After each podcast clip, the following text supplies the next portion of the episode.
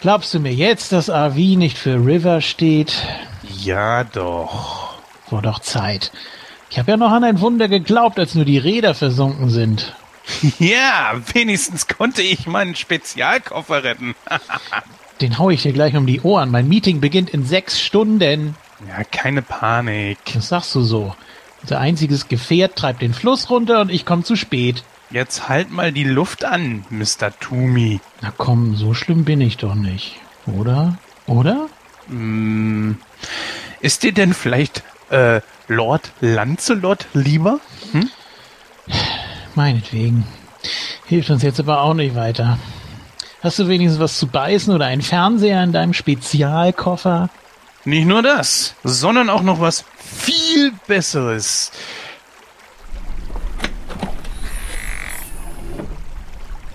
Ah ja, tada! Nein. Doch. Awesome. Ist das etwa... Der Anzug von Iron Jens. Ganz genau. Ich, ich dachte, den hast du mal nur für ein Hörspiel erfunden. Nee, nee, den gibt's wirklich. Allerdings. Äh, Na, wo ist der Haken? Das ist es ja, es gibt keinen. Das Ding ist nämlich noch nie mal für zwei Personen getestet worden. Na, fabelhaft. Dann muss ich wohl hier bleiben. Lässt du mir was vom Proviant und den kleinen Fernseher da? Meinetwegen.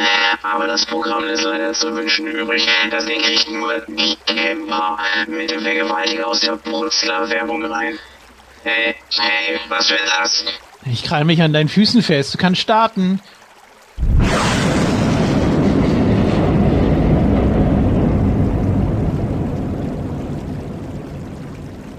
Was zum Teufel ist hier los?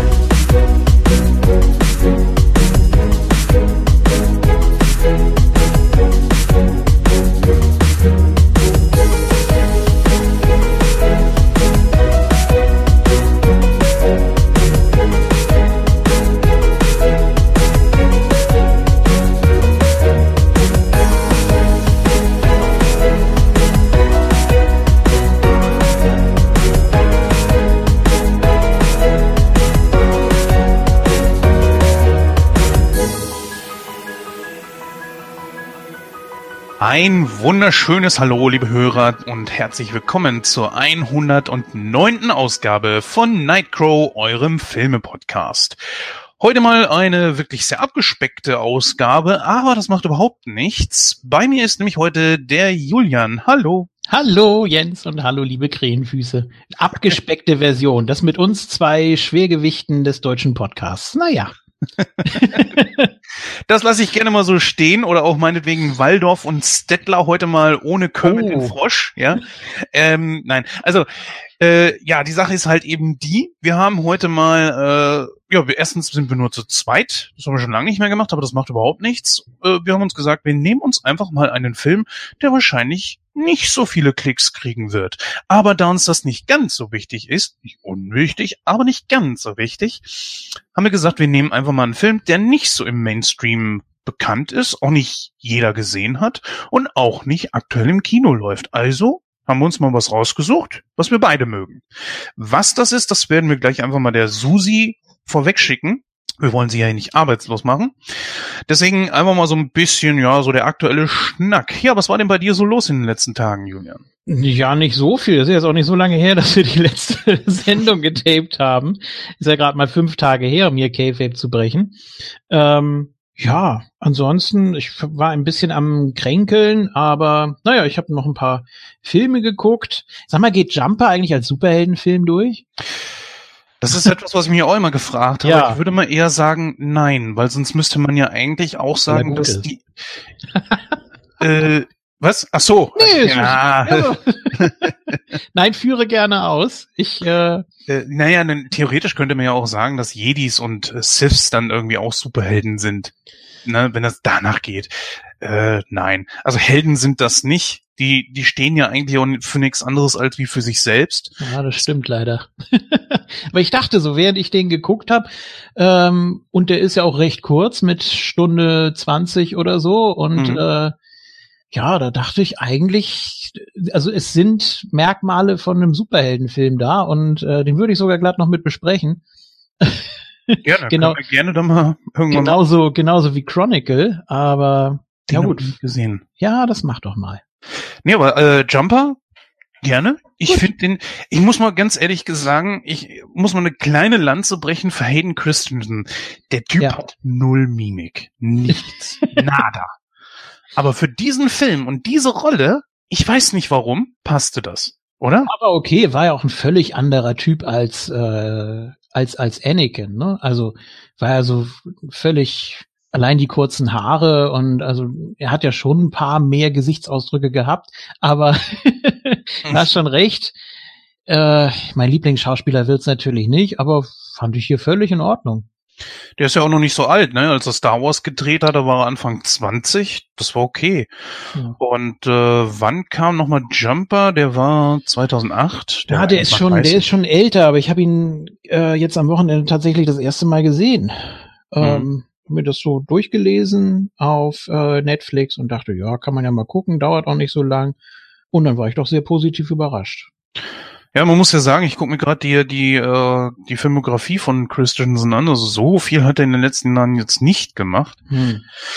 Äh, ja, hier taucht auch ein paar Mal auf. Goldene Himbeere, Nominierung ne, für Nebendarsteller in Episode 3. Nebendarsteller? Hm. Äh, Goldene Himbeere als schlechtester Schauspieler in Episode 2 von Star Wars. Wahrscheinlich wegen Obi-Wan, oder? Geht Es sind sogar Auszeichnungen, das ist gar nicht die Nominierung. Warte mal, also zwei Auszeichnungen hat er auf jeden Fall gewonnen für Star Wars. Sogar. Dann nominiert wurde er für schlechtestes Filmpaar mit der goldenen Himbeere und, warte, für schlechtestes Filmpaar. Nochmal? Zweimal?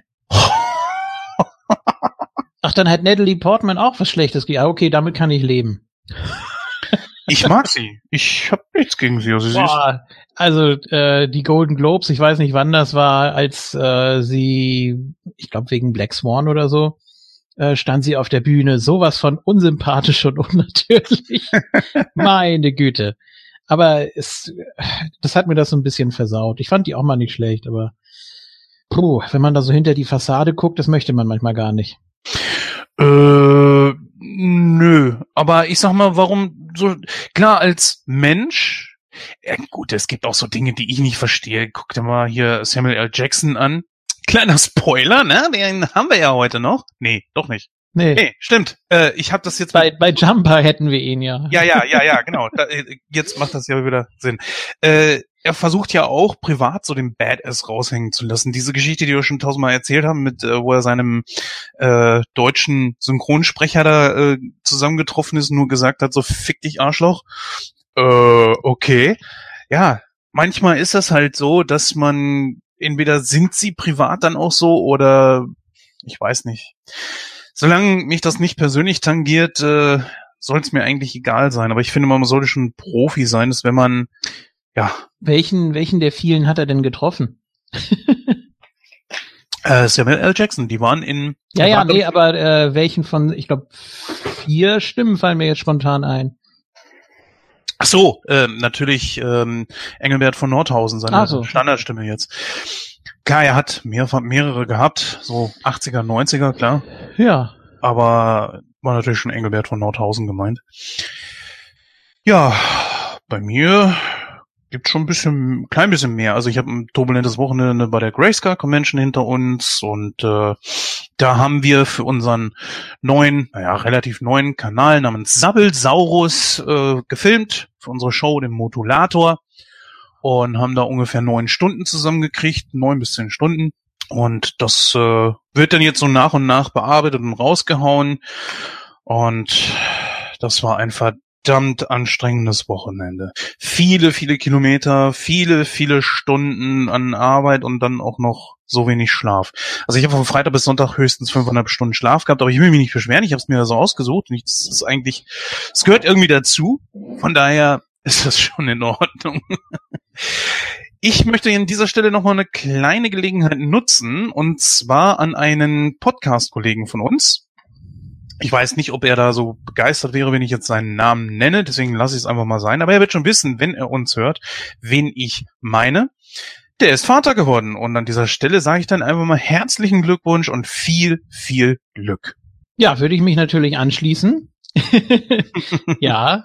Ja, vielleicht erfährt man es ja demnächst mal, aber ich denke, ähm, wer jetzt nicht ganz so mit Scheuklappen durch die Gegend geht, der wird auch wissen, wer gemeint ist. Mhm. Und äh, ja, ist natürlich erstmal, glaube ich, ein bisschen anstrengend. Das Leben ändert sich ja komplett und vereinnahmt ein. Und äh, ich hoffe ja, dass es bei mir auch bald mal soweit ist. äh, Nicht nur du. ja, und dann alles so äh, zusammen unter einen Hut zu kriegen, ist schon schwierig. Deswegen toi, toi, toi.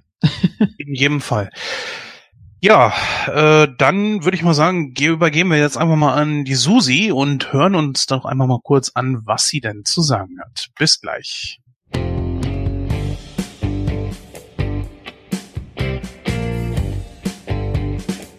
Heute geht es in Nightcrow mal nicht um einen aktuellen Film, der gerade im Kino läuft. Ja, sogar noch nicht einmal zu den Blockbustern zählt.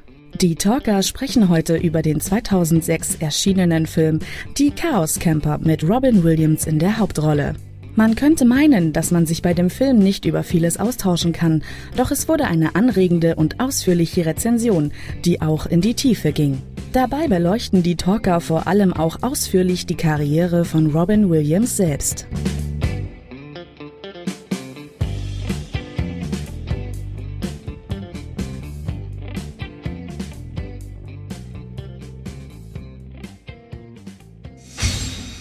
Ja, herzlichen vielen Dank. Herzlichen vielen Dank. Na klar. Nochmal. Lass doch.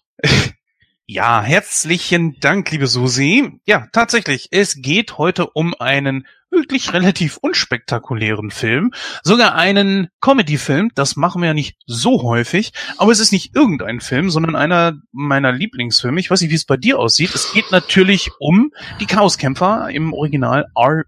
Jetzt habe ich dich natürlich irgendwie gefragt und auch gleichzeitig wieder unterbrochen. Ne? Soweit ist es mit meinen Manieren schon gekommen. Ja. Nee, aber ähm, wie sieht's bei dir aus mit dem Film? Oh, das Problem ist, ich ziehe ja immer Vergleiche, sowohl genremäßig als auch schauspielermäßig und äh, da stinkt dieser Film bei mir ab. Ist leider so. Ähm, ich finde ihn jetzt nicht ganz furchtbar, aber ich glaube, man muss ihn nicht gesehen haben. Ähm, es gibt deutlich bessere Road Comedy, es gibt deutlich bessere Robin Williams Filme. Mhm. Ich wüsste jetzt auch keinen, der irgendwie schlechter wäre. Müsste ich zumindest sehr lange überlegen. Ähm, Von Robin Williams ja. wüsste ich einen. Äh. Nachts im Museum, den letzten. Ah, siehst du, habe ich nicht mal gesehen. Okay. Also Aber es ich finde den letzten, drei davon, ne? ja genau, den Ja. letzten finde ich nicht mehr so toll. Also es hat echt gelitten. Kein, ist auch kein Wunder, dass es keinen weiteren gibt. Ja, muss mir mal, ich muss mir mal die ganze Trilogie angucken. Äh, und verbunden mit diesem Film hier würde ich sogar schon sagen, obwohl das natürlich schon bisschen fies ist, aber äh, die Serie mit äh, Robin Williams ist natürlich absolut, ja, schon ein bisschen, äh, ja, wie, wie soll ich sagen, also sie ist halt eben noch Comic, Comedy-lastiger halt, ne? Das kannst du ja gar nicht ernst nehmen mit ihm. Wie hieß das nochmal? Morg vom Org, ne? Das war ja das, das erste überhaupt, ne? So ziemlich. Ja, ja. Habe ich nur ein paar Folgen gesehen. Also, Ich auch, also Ja. mich hat's nicht so gepackt, so dieses. Es gibt kultige Sachen wie dieses äh, am Ende, das wird ja auch mal von von Alpha verarscht, wo Morg sich irgendwie mit, ich weiß gar nicht wem von seinem Planeten verbindet und dann immer so einen Bericht gibt. awesome. Ja, oh cool, Dann habe ich, cool. Dann habe ich das, dann habe ich das mit meinem äh, Bruder mal geguckt. Und Mhm. äh, immer Morg ruft außen. Hat das nicht verstanden. Und was? Wieso? Wo steht er denn da? Ist das, ist das drin oder draußen? Morg ruft außen. Was soll denn das? Naja. Was natürlich nicht heißen soll, dass die Serie schlecht ist, ne? Es ist nur halt. Weiß ich nicht. Also ich, es ist sehr lange her. Ich habe meistens den Schluss gesehen oder so, weil da auf Kabelkanal, später Kabel 1, äh, die Muppet Show danach kommen, kam und dann habe ich das immer gesehen und äh, ja, bin ich dann äh, ja da immer ein bisschen hängen geblieben. Aber na gut. Naja, warum? Wie gesagt, die, die, die Serie ist okay. Das klang jetzt so, als wäre sie total scheiße. Aber sie ist halt eben klamaukiger als dieser Film hier und der ist ja auch schon Comedy. Ne? Und das, äh, meine, Ja, das also- ist absoluter Kult. Obwohl, äh, da wir da gerade sind, können wir ja so ein bisschen die Karriere auch von Robin Williams durchgehen, so ein klein bisschen. Ich meine, er spielt ja Gerne. ziemlich hier die Hauptrolle. Gerne. Äh, ja, genau. Also fangen wir mal damit an. Und zwar Robin Williams spielt hier die Hauptrolle und zwar Bob Monroe. Und ja, wir haben es ja gerade schon gesagt. Seine Karriere begann mit dieser Serie. Ähm, du hast ja schon ein bisschen was gesagt. Ich habe sie halt eben auch gesehen. Es gibt, ich sag mal so, viele Punkte aus dieser Serie, die in die Popkultur eingegangen ist. Ich glaube, das berühmteste ist natürlich Nano Nano. Ja, Bei dir nicht so, wäre gut, wenn es so lange Ja, her ist, du gesehen hast. es ist, es ist präsent, ne? Natürlich Ja. weiß, weiß man sofort, was gemeint ist, aber ja, nicht so, nicht so sehr präsent. Also jetzt nicht so, nicht so überpräsent. Das ist jetzt nicht so wirklich äh, ein Schlachtruf geworden, sage ich mal. Oder? Und das nicht, aber es gibt viele Referenzen. In Deutschland zum Beispiel äh, war es in irgendeiner Staffel von äh, Pastewka, der dann auch kurz reinkam und sagte so, nano, nano. Ja, wie gesagt, das ist der Anfang von ihm. Und schon damals hast du gesehen, der Typ, der sprüht einfach irgendetwas total Positives aus, etwas total äh, sympathisches und man hat auch schon gemerkt, so der hat, der hat's einfach drauf. Aber natürlich in jungen Jahren. Ich muss mal gucken, gerade wann die Karriere von ihm da auch begonnen hat. Äh, warte mal. Morg vom Org war sogar nicht mal das erste. Das erste war ein Auftritt in so. Nothing In Fernsehserie. Ne? Aber es war seine erste Hauptrolle. So glaube ich, kann man das auf jeden Fall schon mal sagen. Er war in Happy Days vorher nochmal. Beziehungsweise es war zeitgleich mit Morg vom Org. Ja, Morg vom Org ging ungefähr fünf Jahre, hatte, ich sehe es hier gerade, 95 Folgen in vier Staffeln. Das ist natürlich nicht wenig. Und äh, ja, jetzt glaube ich niemand dabei, wo man sagen würde, den könnte man im Mainstream auch heute noch kennen. Aber wie gesagt, das ist natürlich somit äh, einer der Dinge, die in die Popkultur eingegangen ist. Ähm, der, ich würde mal sagen, er galt als einer der besten Schauspieler Hollywoods. Dazu hat er sich hingemausert. Die Karriere, ich würde mal sagen, ja, die Karriere-Highlights in den 90ern, Anfang der 2000er, glaube ich, zu finden. Ja, gut, Ende der 80er auch noch. Darf man auch nicht unter den Tisch Ja. fallen lassen.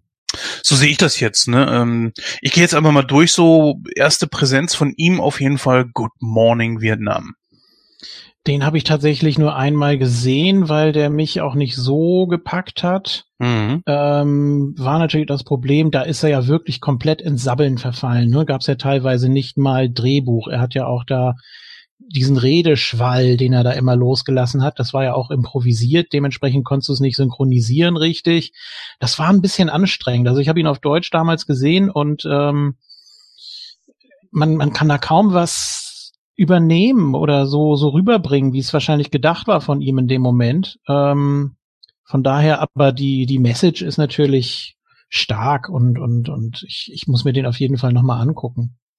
Äh, solltest du tun, ist ein Film, der auch oft zitiert wird. Unter anderem erinnere ich mich an äh, eine Folge von Zurück in die Vergangenheit, wo dann ähm, Sam Radiomoderator war und dann wusste er nicht, was soll er noch machen. Und dann hat er sich äh, die Rolle da von Robin Williams aus Good Morning Vietnam rausgesucht und hat dann genauso angefangen. Und äh, dieses Good Morning Vietnam, das ist natürlich, das ist auch in die Popkultur eingegangen, oft auch zitiert und äh, super. Ähm, ja, ich weiß nicht, so in der Li Liste sagt dir da noch irgendwie was aus den 80ern? Mir zum Beispiel der Club der Toten Dichter, natürlich auch Auf ein jeden Fall, ja. Wahnsinnsfilm.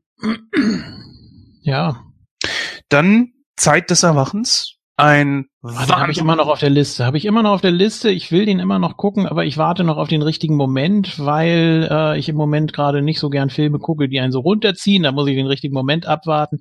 aber ja, ist nicht ganz so, vielleicht nicht ganz so einfach. Aber Auf jeden ja. Fall wirst du als Alf-Fan und möglicherweise King of Queens, falls du das geguckt hast, dort einen kleinen Mark-Moment haben. Da spielt nämlich jemand mit. Äh, so. Dann, der äh, in beiden mitgespielt hat. nein, nein, äh, ja, ja, genau. Wolltest du es wissen? Da gibt's jemanden Ja. eigenartig. hm. Wolltest du es wissen?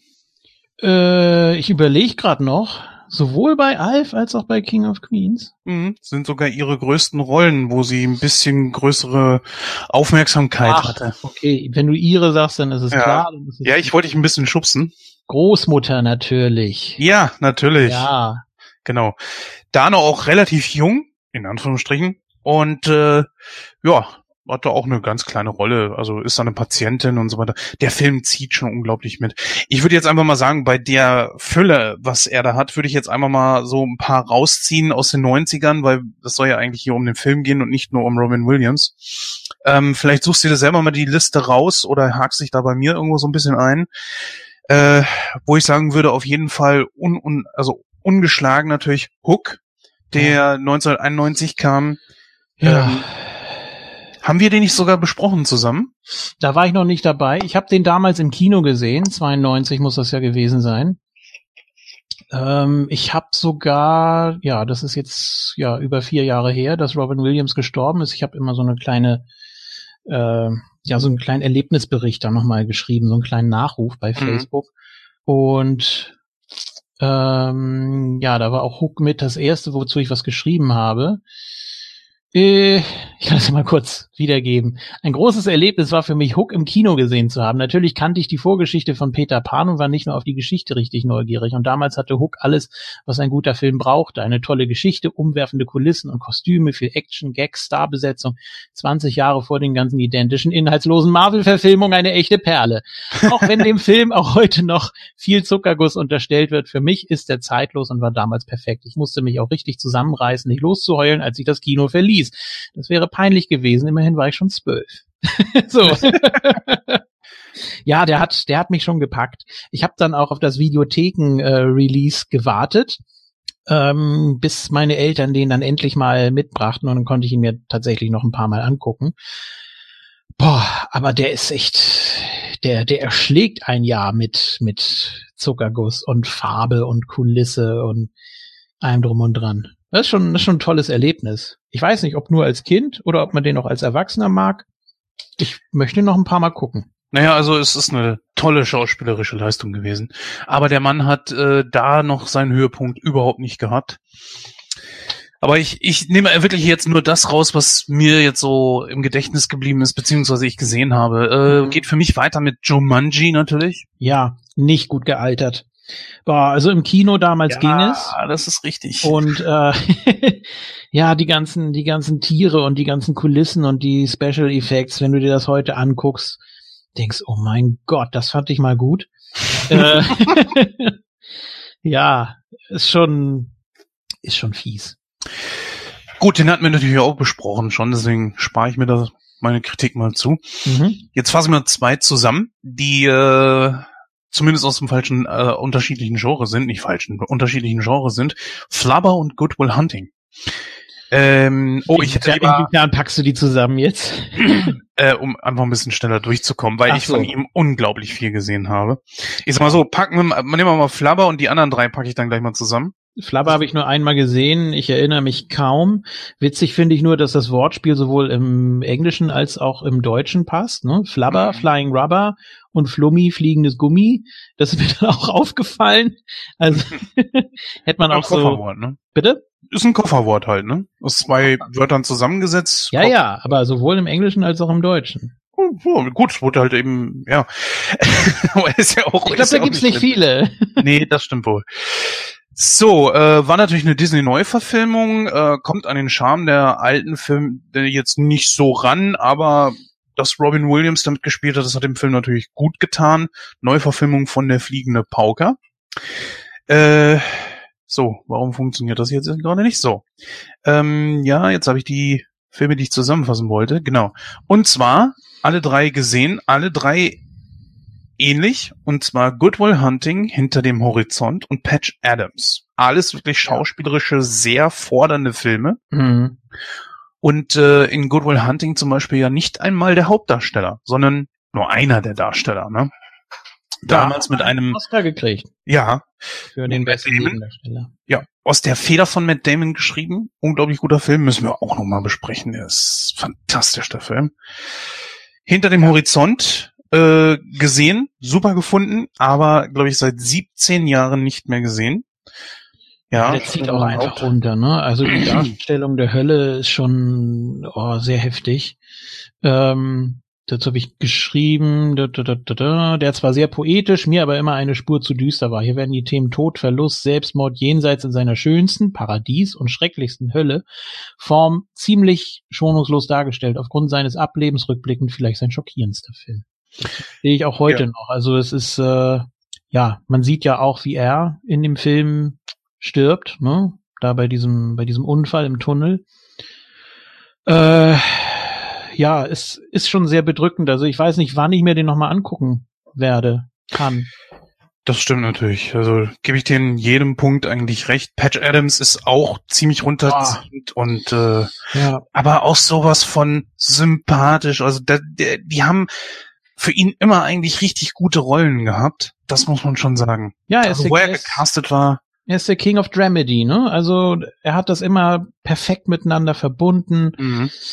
Äh, Drama und Comedy und ja, es ist so, diese beiden Figuren, die für das Theater oder für die, für die Schauspielkunst stehen, ne, die, die lachende Maske und die traurige Maske, das hat er praktisch so in sich immer vereint gehabt.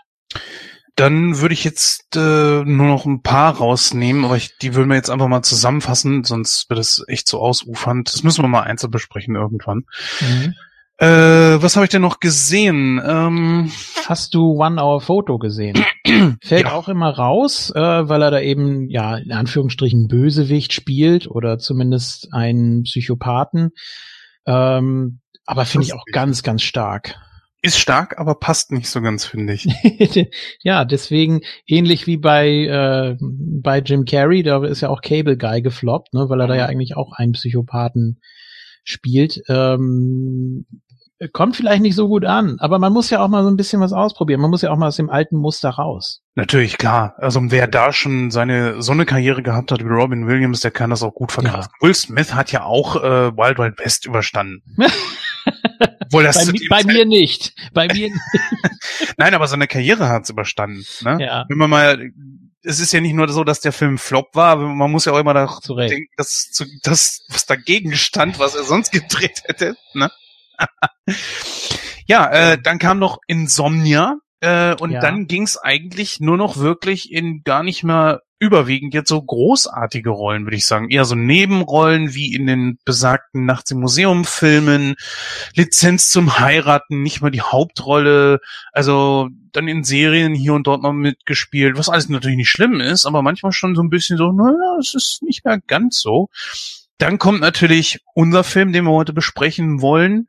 Im Original halt eben RV, hier bei uns die Chaos Camper, warum auch immer. Man hätte ihn ja auch RV Runaway Vacation nennen können und das, egal. Sprechrollen hat er einige gehabt. Äh, ja, ansonsten so die letzten Jahre nicht wirklich. Dann kam noch Nachts im Museum äh, der dritte Teil und dann hat er, das war auch sein letzter Film, zumindest Mhm. Also ähm, ja gut, vorher gab's ja noch die die ganze Stand-up-Comedy-Zeit und so weiter. Ich wollte noch Final Cut ansprechen ähm, habe ich in unserer Ausgabe über Black Mirror schon angesprochen. Das ist dieser Film, der praktisch aus den aufgezeichneten Erinnerungen eines Menschen am Ende seines Lebens äh, einen Film zusammenstellt. Und die äh, ja, dritte Black Mirror Folge geht ja auch in diese Richtung, also die Möglichkeit, alles, was du siehst und hörst, aufzuzeichnen mhm. und äh, ständig abzurufen. Ne? Äh, dann, ja, nee, Insomnia ist, ist auch, ist auch stark, dieses Zusammenspiel äh, von, von Al Pacino und ihm, ne? Und ich meine. Al Pacino als der Gute und Robin Williams als der Böse. Was für ein filmisches Experiment überhaupt, ne? Also das, ja. Das, ja, das ist, das ist Wahnsinn, dass man das so probiert hat. Und äh, ja, Hilary Swank, die nervt ein bisschen, aber sonst können wir auch gerne äh, uns nochmal vorknöpfen. Ähm, was habe ich hier noch geschrieben? Ja gut, Mrs. Doubtfire hätte ich wahrscheinlich früher sehen müssen, als ich es gesehen habe. Das habe ich erst ziemlich später gesehen. Ja, ist auch so ein, so ein typischer, so, so eine Blaupause von ihm, ne? Also funktioniert auf allen Ebenen. Ähm, ja, und was mich bisher am meisten runtergezogen hat und wo ich auch wirklich völlig fertig war, äh, war der 200 Jahre Mann. Äh, das, ich weiß nicht, wann ich, wann ich den noch mal gucken werde. Ich möchte ihn gern wieder gucken. Ist natürlich auch traumhaft, auch mit der Musik und so. Absoluter Wahnsinnsfilm. Aber zieht eben runter, ne? Finde ich. Also es gibt auch welche, die, die sagen, dass, äh, dass der sehr positiv ist, dass die Message sehr, sehr positiv ist.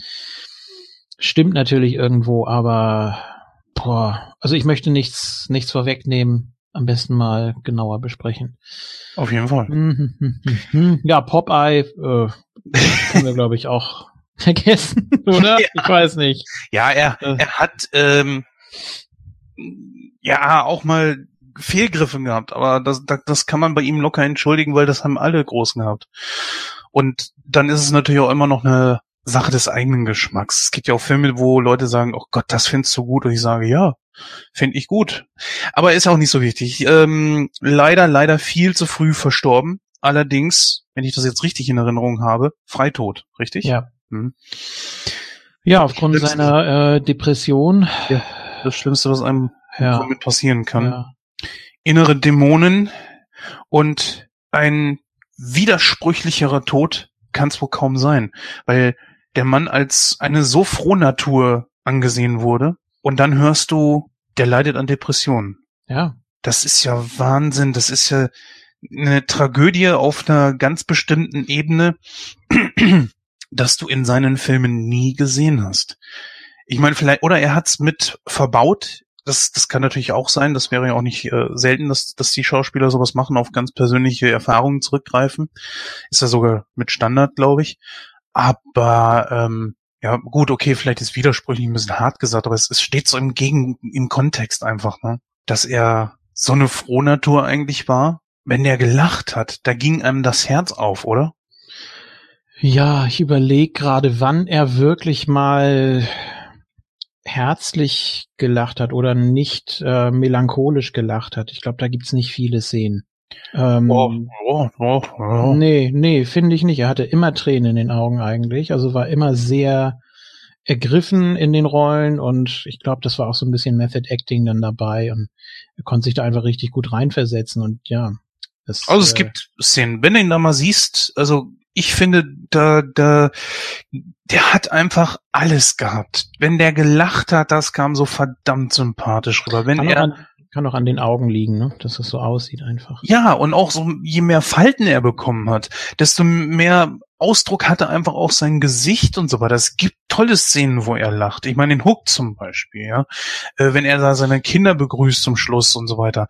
Also das, das ist schon nicht schlecht und Dramen war er unglaublich gut. Er war eigentlich überall äh, drin gut. Übrigens auch in dem Film, den wir heute besprechen wollen. Ich hoffe, die Überleitung war gut. Sehr gut, ja. Äh, ich möchte mal vorwegnehmen, ein Film, der, glaube ich, nicht wirklich gefloppt ist, aber nicht zu seinen Sternstunden gehört. Aber ich finde trotzdem einen unglaublich guten Charme hat. Und in einer Zeit, wo wir heutzutage diesen pipi kacker kotz humor aller Adam Sandler, mittlerweile nehme ich da ja Ben Stiller wieder raus, aber zu dem Zeitpunkt dann teilweise auch schon, oder Johnny Knoxville und so weiter haben, da würde ich schon sagen, ist dieser Film hier doch noch deutlich besser als das, was die Jungs da abliefern. Finde ich nicht. Oh, das wird eine sehr interessante Diskussion. Ja. Merke ich wohl. Mhm. Ähm, gut, ähm, wollen wir alt, äh, genau, klar, wir wollen ja erstmal ein bisschen so die Fakten durchgehen, harte Fakten. Und zwar äh, Produktionsland, wie immer natürlich USA. Dann äh, ist der Film im Jahr 2016 erschienen, 2005 äh, bereits schon begonnen zu drehen. Der Dreh hat, glaube ich, nicht so lange gedauert, steht hier aber gerade nicht. In der Regie haben wir Barry Sonnenfeld, äh, kennt man als Regisseur der Adams Family zum Beispiel oder äh, Man in Black 3 fällt mir da noch ein. Ähm, glaube, schnappt Shorty und den zweiten Teil der Adams Family hat er noch gemacht, aber sonst wüsste ich jetzt nicht, äh, wo ich ihn noch gesehen habe. Ah, Lemony Snicket hier. Lemony Snicket auch noch? Ja. Ah, okay. Und der schon angesprochene Wild Wild West. Siehste, haben wir Ja, da schließt sich der Kreis. wieder. Gut. So ist, so, so ist das schön. Ja. Gut, ähm, ja, was ist noch erwähnenswert? Er geht eine Stunde 39 Minuten. Das ist gar nicht so wenig für so einen ja, Comedy-Film. Ich würde sagen, es ist ein reiner Comedy-Film und so steht es hier ja auch bei Wikipedia, was wir uns jetzt mal als Quelle rausgesucht haben. Ja, die Musik stammt von James Newton Howard, kein Unbekannter. Ich äh, weiß nicht, ob er dir irgendwas sagt. Ich habe den Namen schon ein paar Mal gehört, aber äh, schwierig. Also mir fallen jetzt so spontan drei Dinge ein, wo ich gesehen habe, dass er mit dabei war bei After Earth. Natürlich komplett gefloppt. Die Tribute von Panem natürlich, oh, haben wir ja auch schon besprochen hier. Äh, The Dark Knight, ne? Da war er sogar, glaube ich, zusammen mit Hans Zimmer. Und äh, ja gut, Junior und so weiter. Also kennen, also er ist nicht unbekannt. Also den sollte man auf jeden Fall auf, als Komponist auf dem Schirm haben. Und äh, ja, die anderen Dinge können wir uns eigentlich schenken. So, in den Hauptrollen haben wir Robin Williams, Mhm. Carol Hines. Ich glaube, ich weiß nicht, ob äh, sie so bekannt ist in Deutschland. Äh, müsste ich jetzt auch mal gucken.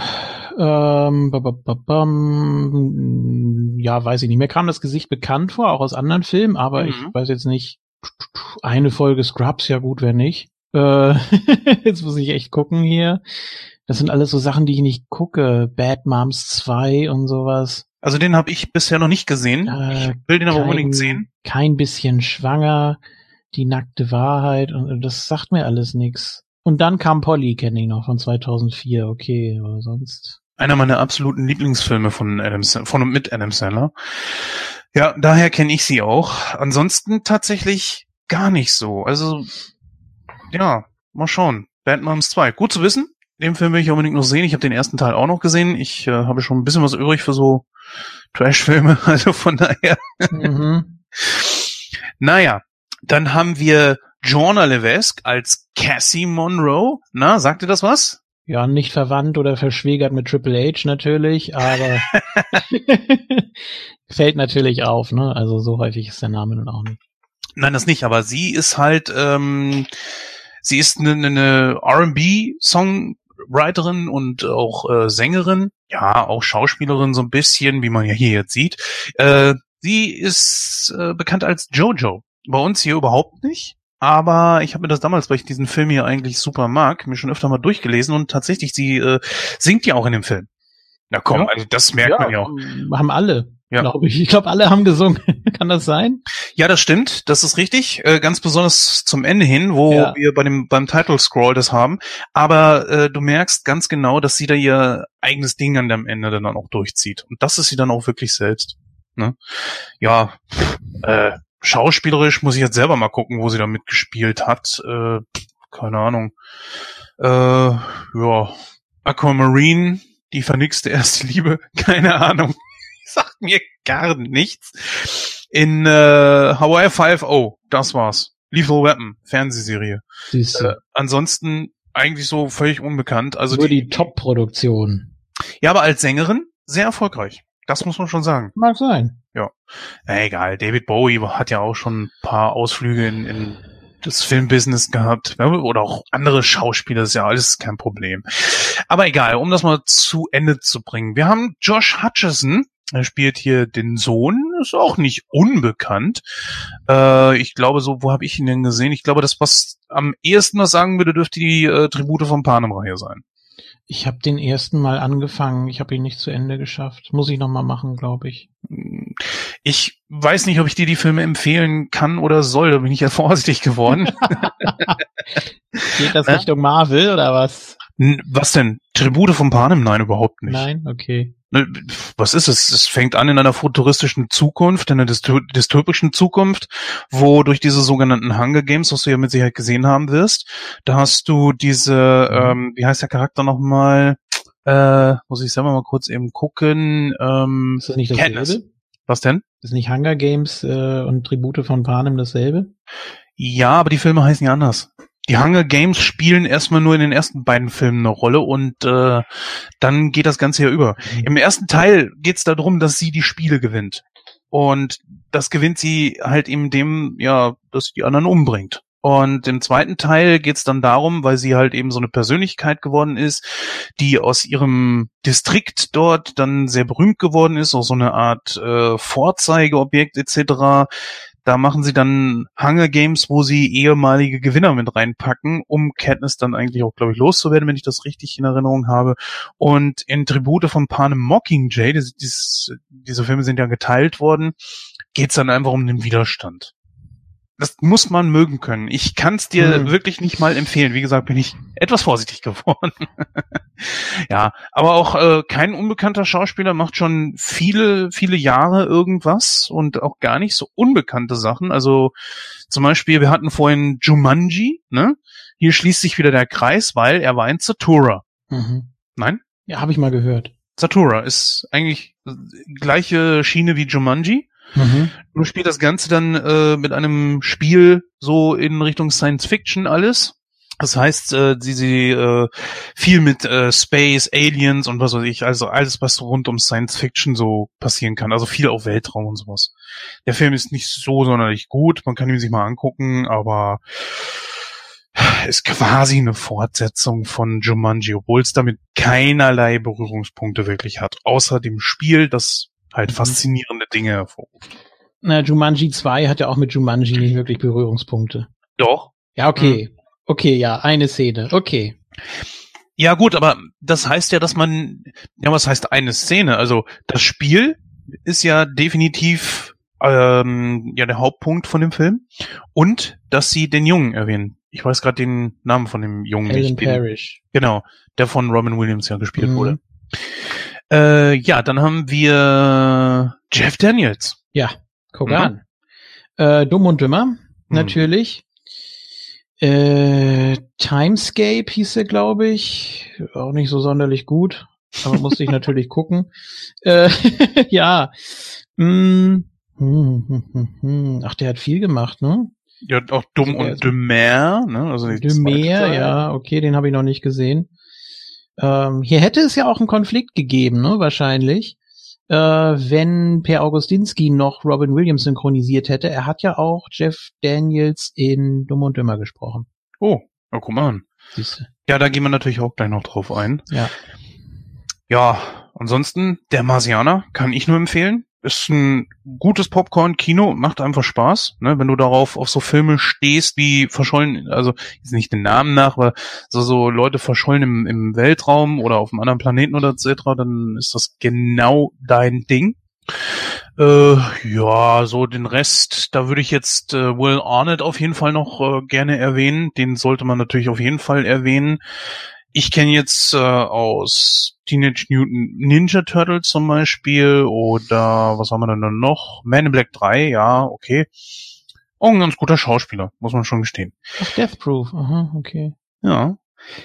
Aber, Gut. Äh, hallo? Hm? Christine Chenoweth? Olive? Pushing Daisies? Nein? Nee. Ja, ich merk schon. Das ist wieder eine Kulturlücke bei dir. Die zwei Staffeln, die zwei Staffeln, die wirst du auch noch aushalten. Und dann sprechen wir nochmal drüber bei Nightcrow in Serie, liebe Hörer.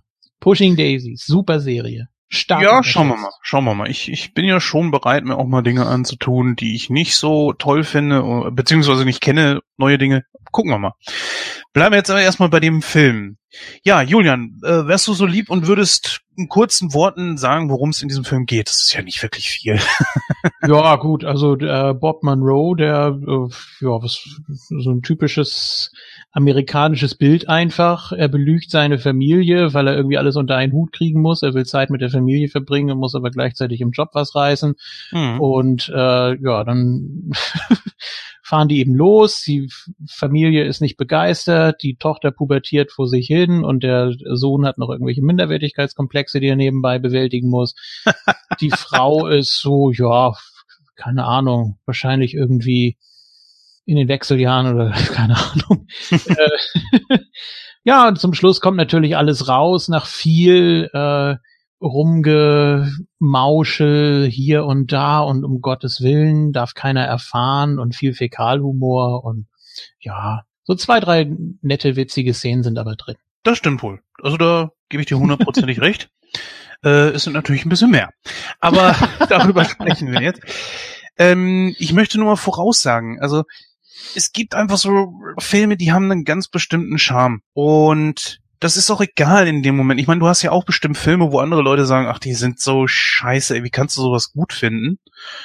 Du, Ja, natürlich. Aber ähm, nein, ich, ich, ich muss es ja vergleichen.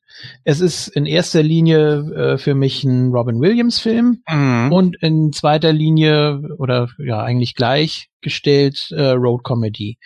Und ich habe mit beidem deutlich bessere Erfahrungen gemacht.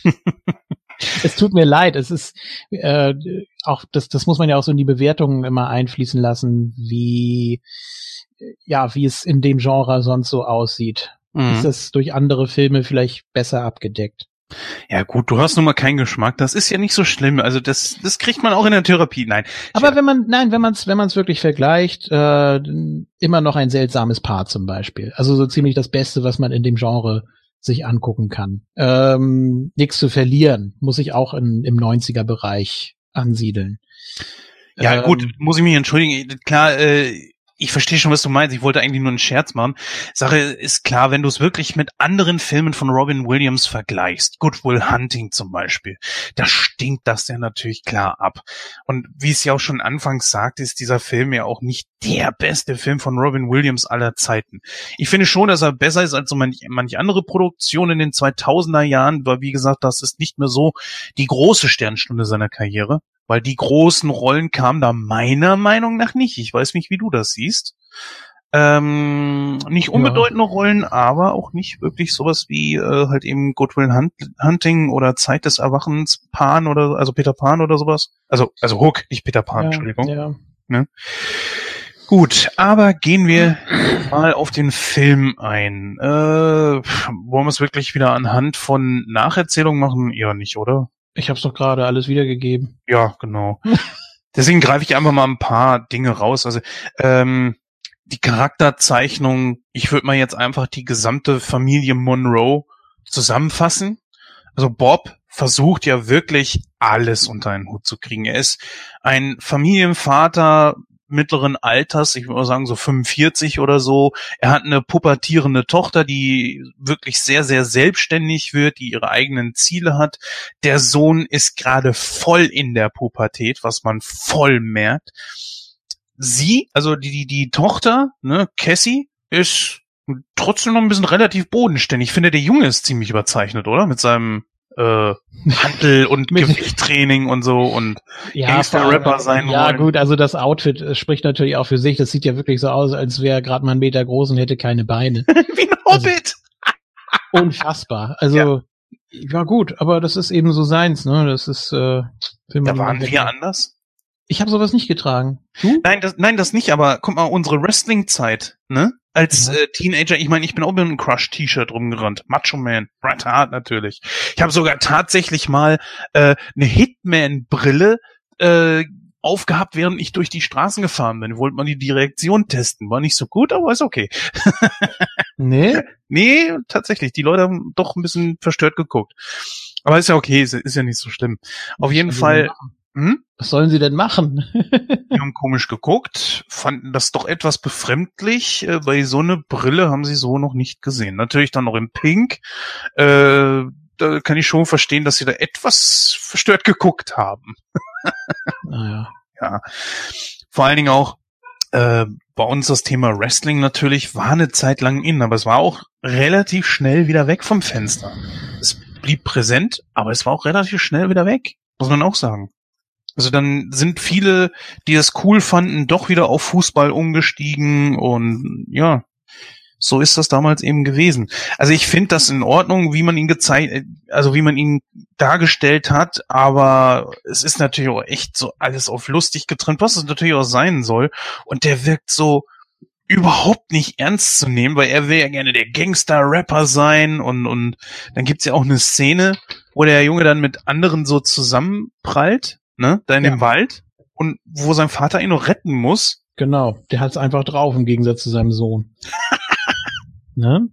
Ja. Ja. Was ja Cassie, ja, was Cassie mir auch definitiv zu spüren gibt, ne? Ja. Ja, aber äh, ist ja richtig. Ist ja richtig.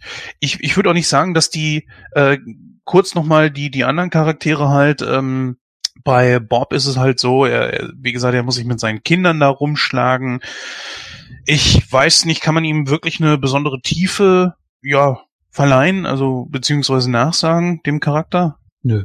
Ja, so würde ich das auch sehen. Also er ist, er ist sehr bemüht. Er ist sehr liebenswürdig. Er würde für seine Familie alles tun. Er sagte auch was sehr, sehr herzzerreißendes, was, glaube ich, äh, Leute in unserem Alter dann auch so langsam nachvollziehen können, nämlich, dass ihm mit seinen Kindern die Zeit einfach flöten geht. Ja, aber das kommt zu kurz. Das wird in ein, zwei Halbsätzen erwähnt und den Rest äh, interessiert ihn das nicht. Und ja, auch mit dieser anderen Familie dann, die Gornikis, die sie dann noch treffen, das, das, äh, also wirklich, wirklich Tiefe ist da nicht und die tauschen sich ja auch nicht aus. Und wenn ich es jetzt wirklich mal vergleiche, Mhm. sehr ähnlich und doch völlig anders mit äh, Wir sind die Millers. Finde ich super. Ich weiß nicht warum, aber im Gegensatz zu dem hier finde ich den wirklich äh, klasse.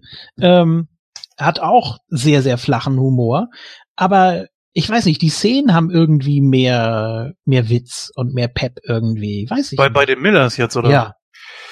Ja, weiß ich nicht. Also es wäre schwer zu vergleichen. Hm, Ich mag die Millers sehr, sehr gerne, den Film.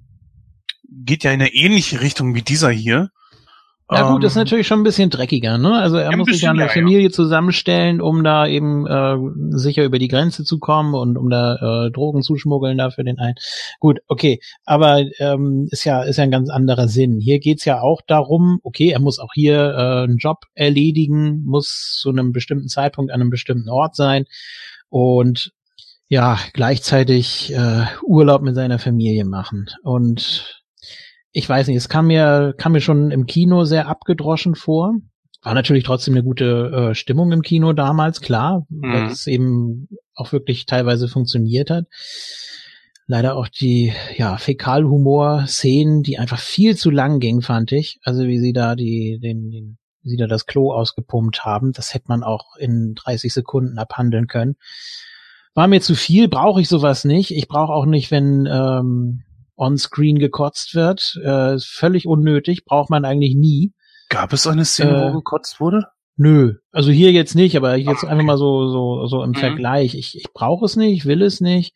Und ja, wenn das in einem Film drin ist und der ansonsten gut ist, wenn er wirklich von allen anderen Szenen rausgerissen wird, dann kein Problem, gerne. Ähm, aber pff, ich weiß nicht, bei Dumm und Dümmer zum Beispiel gibt's ja auch eine Szene, wo er da, äh, ich glaube, Rizinusöl verabreicht kriegt, ne? Das ist hab dann eben auch so eine, viele Jahre nicht mehr gesehen. Ich glaube 20 Jahre nicht mehr. Ja, kommt hin.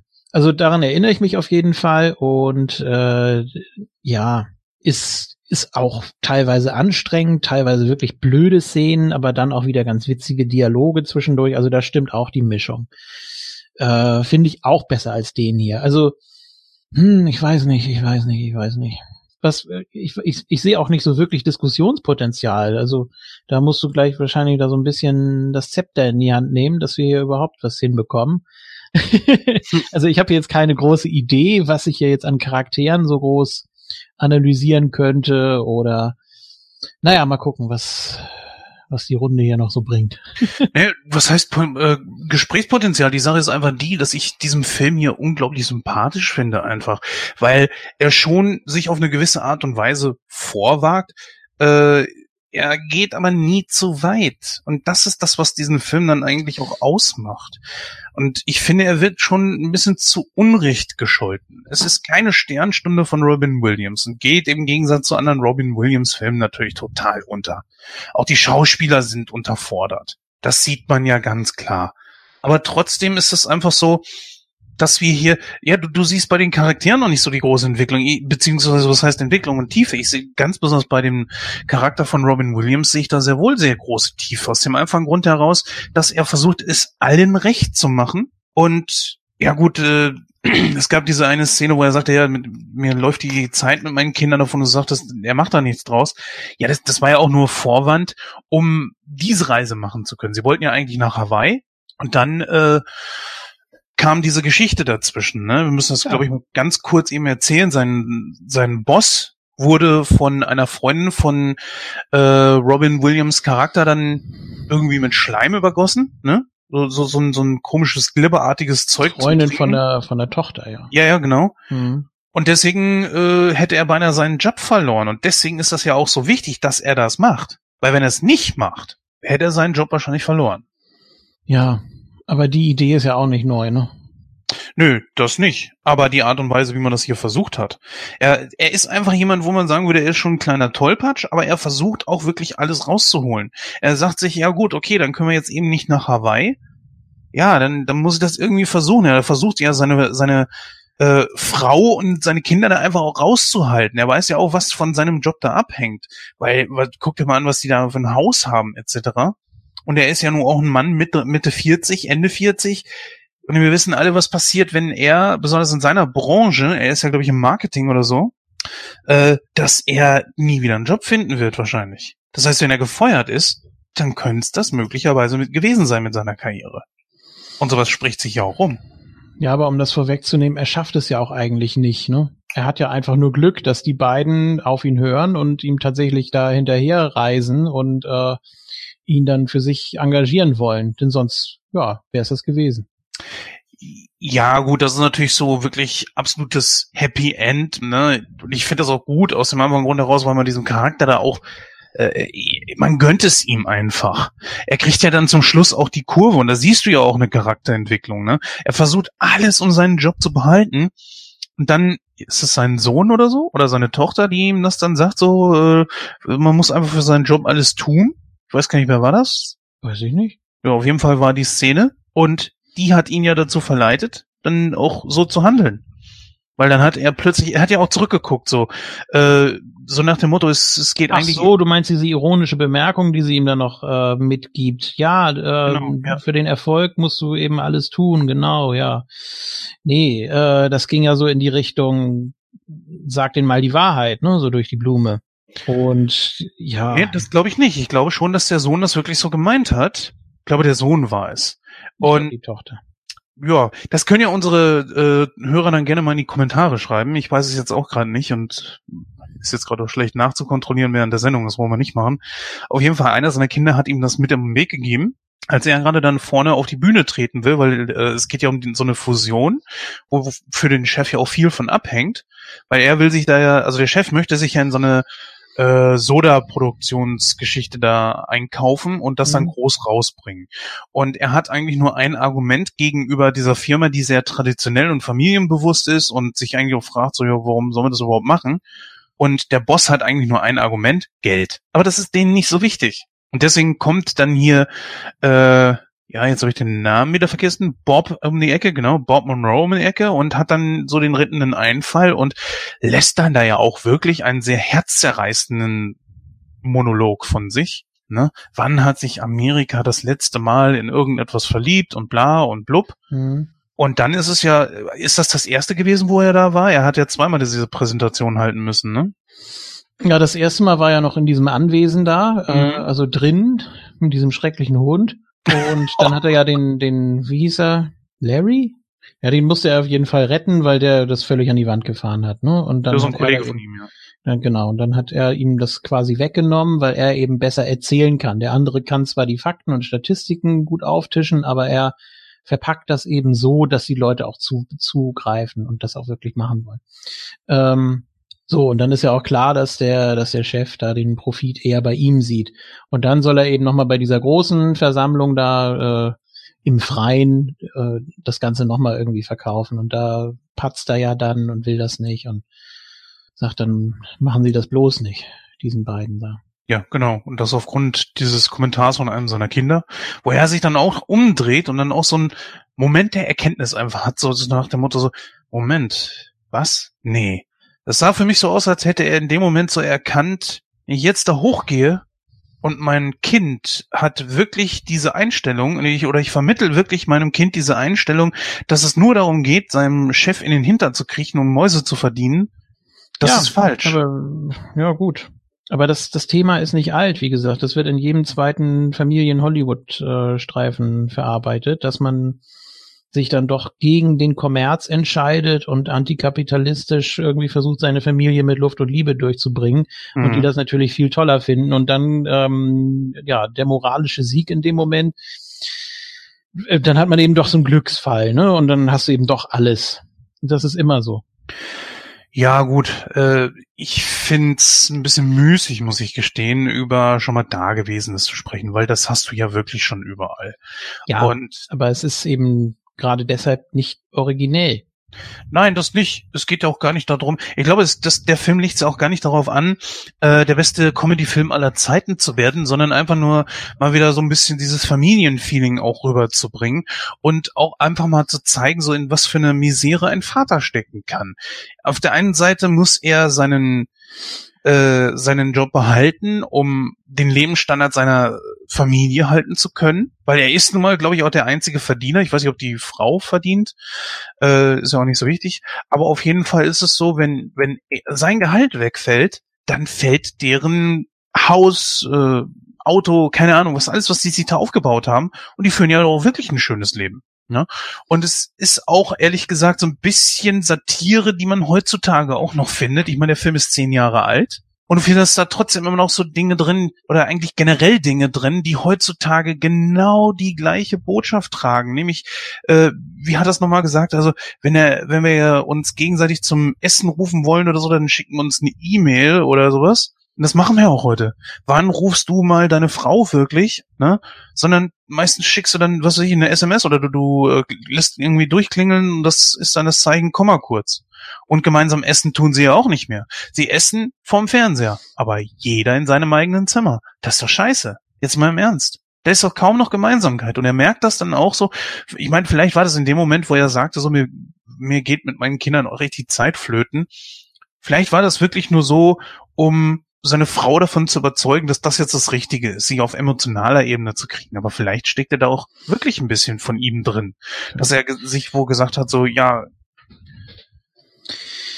Äh, weiß ich nicht. Ich kann, ich kann da nicht künstlich was rein interpretieren, was ich nicht sehe. Es ist dieses alte Muster einfach der Hauptdarsteller, meistens ein Ehemann, der schon länger verheiratet ist, belügt mindestens seine Frau, wenn nicht sogar seine Kinder, um alles Mögliche unter einen Hut zu kriegen. Und es wird hier nicht besonders originell äh, gelöst oder neu ausgespielt, sondern ich find's eher, ja, ja, einfach, einfach flach.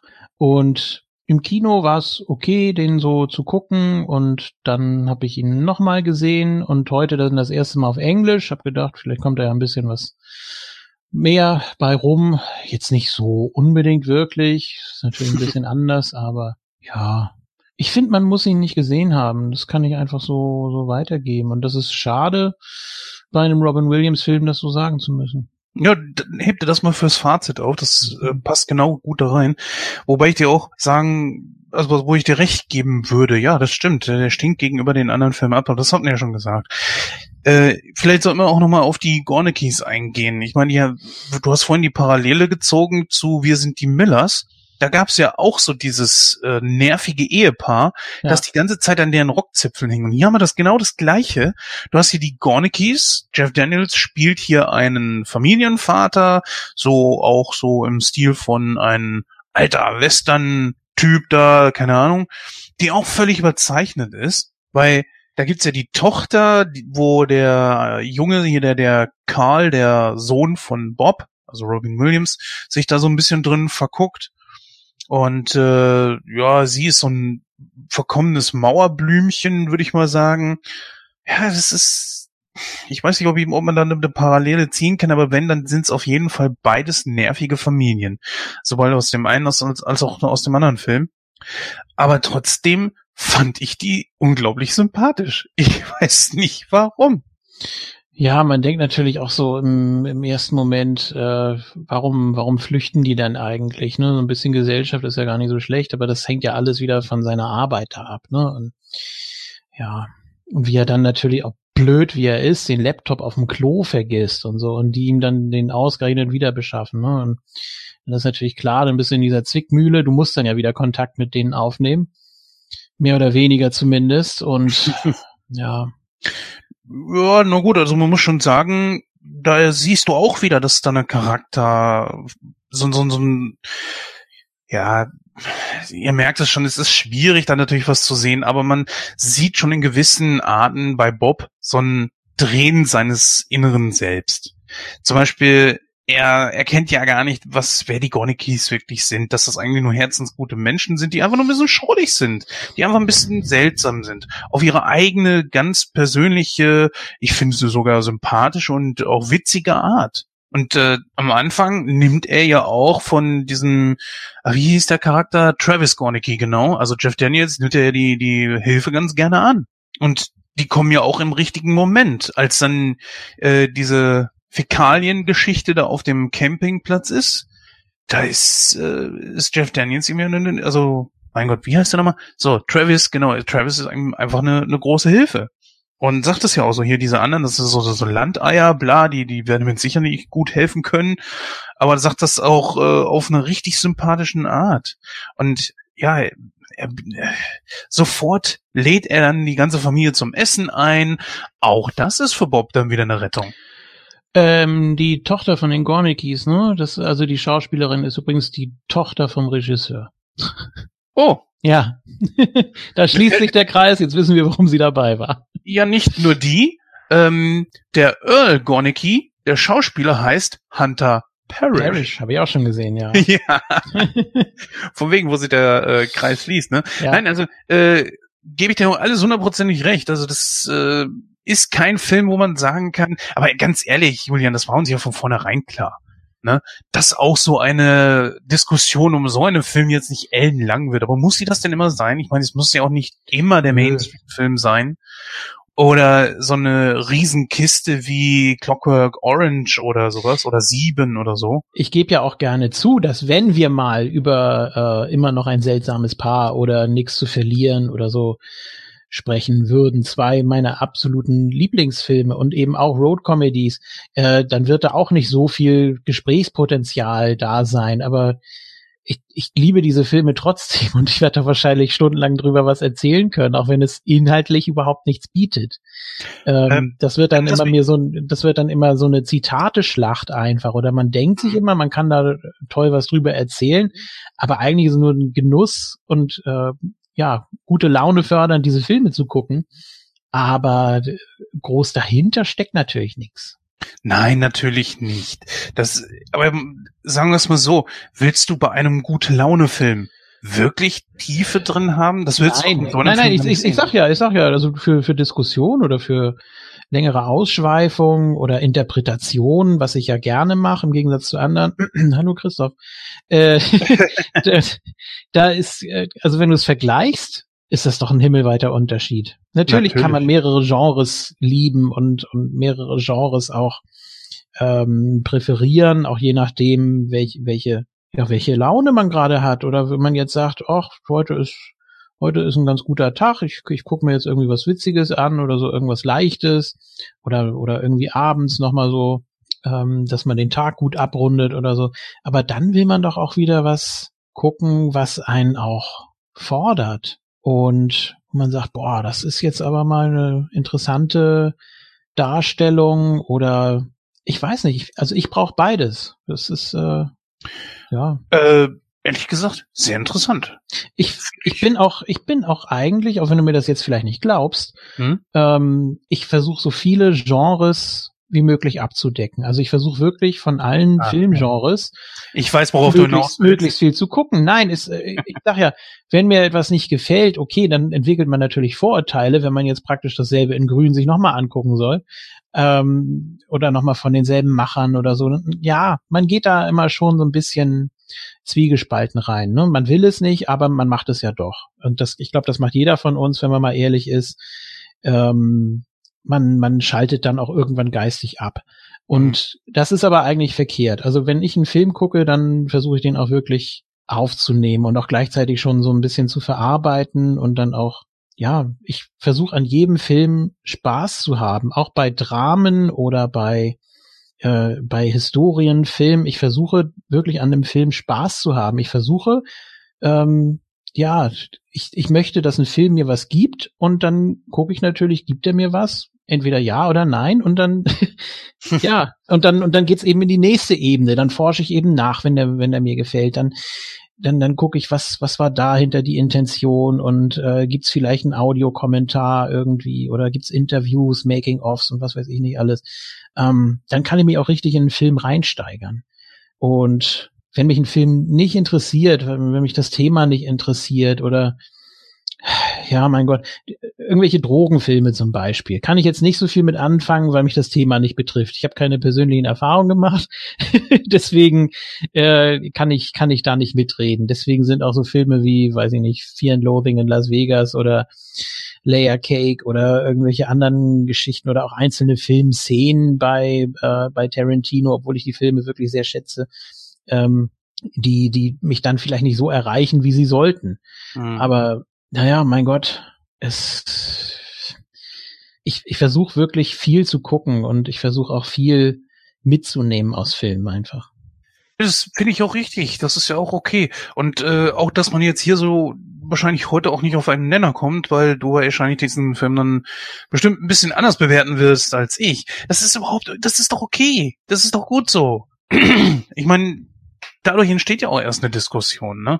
Und bei diesem Film hier bin ich halt ebenso jemand, der sagt, das ist in Ordnung. Der Film ist das, wenn ich, wenn ich Bock habe, da zu sitzen. Ich sitze vorm Fernseher, ich esse Popcorn, wo du dann wahrscheinlich die Dialoge auch nicht so verstehst, weil Popcorn man knabbern ein bisschen äh, Geräusche macht. es ist nicht schlimm. Es ist nicht, es ist überhaupt nicht schlimm.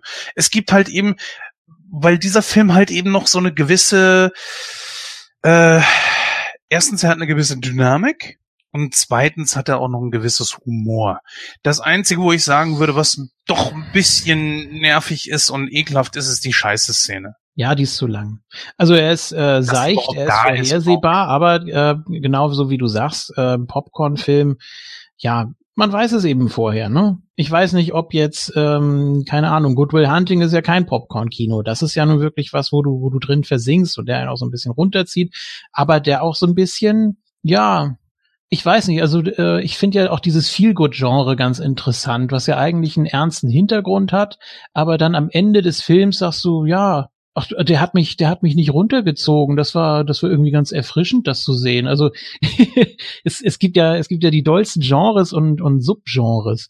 Mhm. Ähm, also ich, ich will den Film jetzt nicht irgendwie schlechter, schlechter machen, als er ist. Ich habe jetzt auch irgendwie überlegt, was, was gebe ich jetzt so an Prozenten und ich meine, Robin Williams Film schlecht zu bewerten, das ist natürlich fies, äh, aber ich könnte, um das vorwegzugreifen, ich könnte nicht mehr als 60 geben, weil ich eben auch nach dem Genre gehen muss und da gibt es, ich glaube, nur Besseres.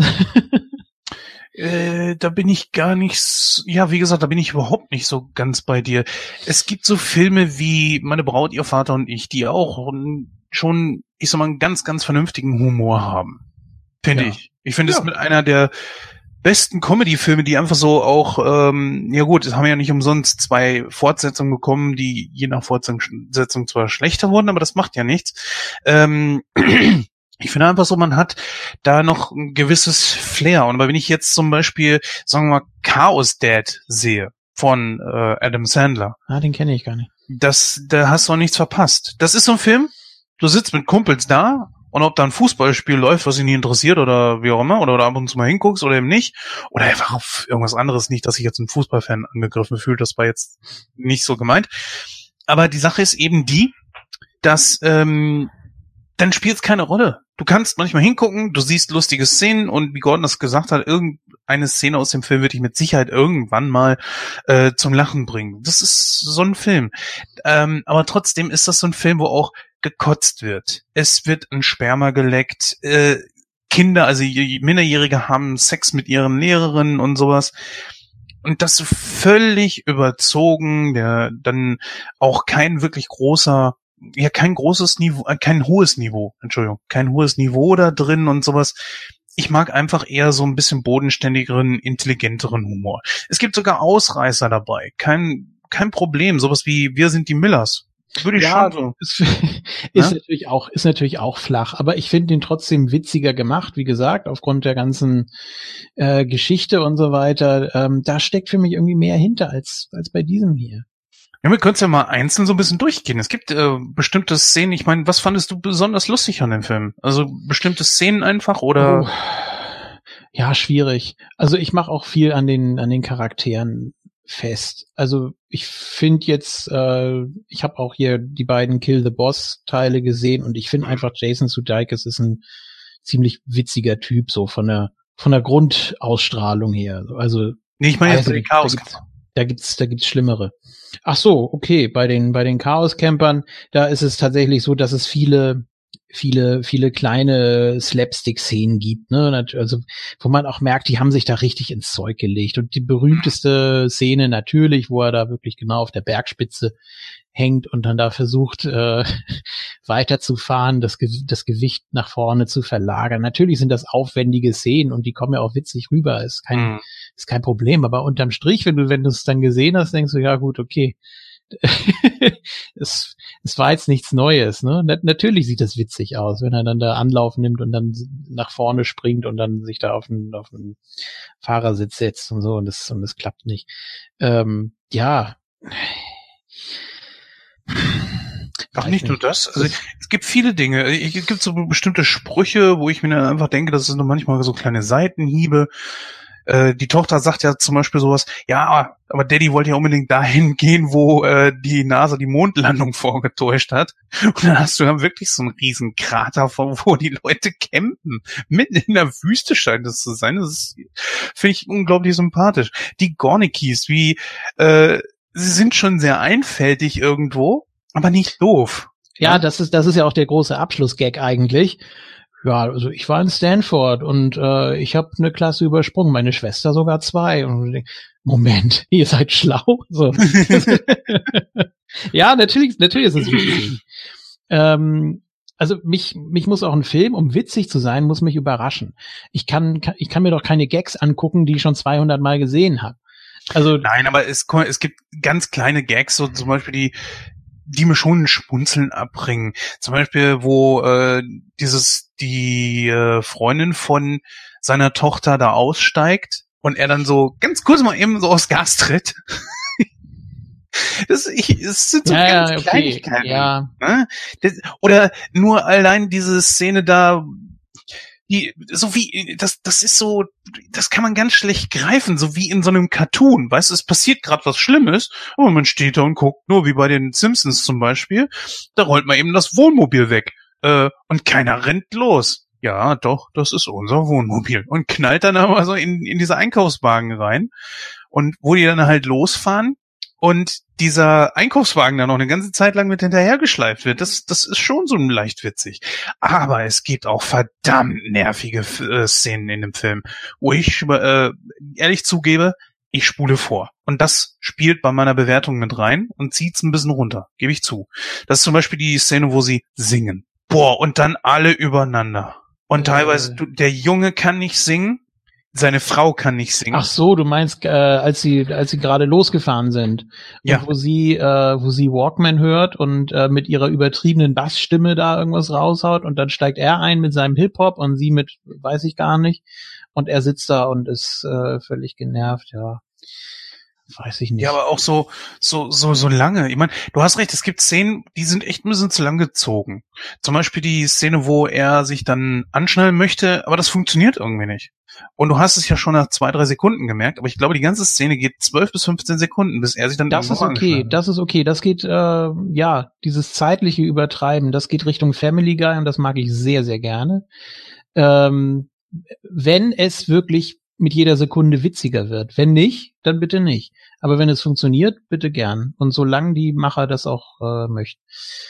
Äh, und dann gibt Szenen, die werden nicht witziger, je länger sie dauern, wie die Scheiße-Szene. Und äh, da hört's dann auch bei mir auf. Also Gebe ich dir recht, ja. das ist, das ist ja nicht witzig. Das ist ja, was, was, was soll ich damit?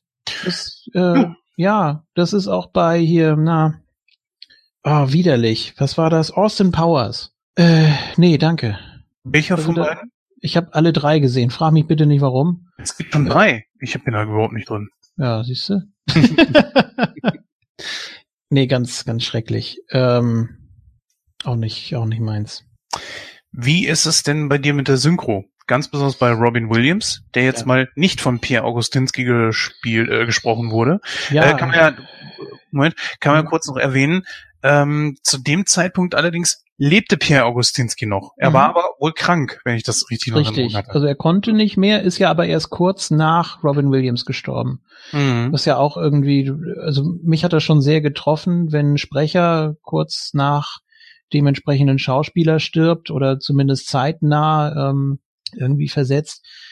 Uh, das, das, das sitzt schon, finde ich. Also das, äh, das tut dann schon weh. Ähm, wenn du es jetzt zum Beispiel auch mit Wolfgang Hess und Bud Spencer vergleichst, wobei da war natürlich mehr zeitlicher Abstand, klar. Mhm. Ähm, aber ja, trotzdem, da denkt man irgendwie, oder man hat so das Gefühl, ähm, mit dem Schauspieler oder mit dem Synchronsprecher ist ja auch ein Stück von einem selbst jeweils, also die, die, die Ergänzung von einem gestorben. Ne? Also auch wenn die gar nicht so viel Berührungspunkte hatten, wenn die sich gar nicht so gut kannten, meinetwegen. Ähm, aber es sind eben doch immer zwei Personen, die zusammengehören, die doch irgendwie miteinander verwoben sind und äh, das meistens über viele Jahre. Und dann geht ja auch natürlich ein Stück äh, ja, Authentizität und auch Identität verloren, wenn meinetwegen ein Schauspieler verstirbt und der Synchronsprecher übernimmt noch andere Rollen, dann denkst du natürlich automatisch an den Schauspieler und umgekehrt ist es ja auch so. Wenn du dir Mhm. jetzt einen Film mit äh, Tom Hanks meinetwegen anguckst und weißt, ja, Arne Elsholz, äh, für mich der absolut beste jemals, äh, weit leider nicht mehr unter uns. Das ist schon, das, das nimmt viel weg. Und das tut mir auch immer so leid, weil ich dann immer denke, dass ich den anderen Sprechern Unrecht tue. Aber es ist nicht böse gemeint. Es ist einfach, es ist einfach persönliches Empfinden und ich äh, finde, das sind immer Charaktere, die zusammengehören und dann fehlt was und ich mein's nicht so. Nein, das ist alles vollkommen okay. Aber wir haben ja jetzt hier die Situation, dass wir mit, ähm, na, wer hat ihn gesprochen? Lutz Mackenzie, genau. Ja. Der ja eigentlich, mh, ich glaube, am besten bekannt ist als Doc Brown. Ja, klar. Ne, und dann ja auch, glaube ich, er wurde zur Standardstimme von äh, Christopher Lloyd, ne?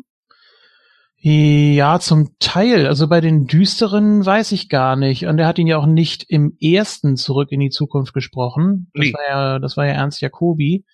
Ähm, übrigens Ja gut, äh, was man, entschuldige, dass ich gerade unterbreche, Ja, aber was man natürlich auf jeden Fall kennen sollte, ist Stanley Tucci. In weit mehr als 20 Filmen gesprochen.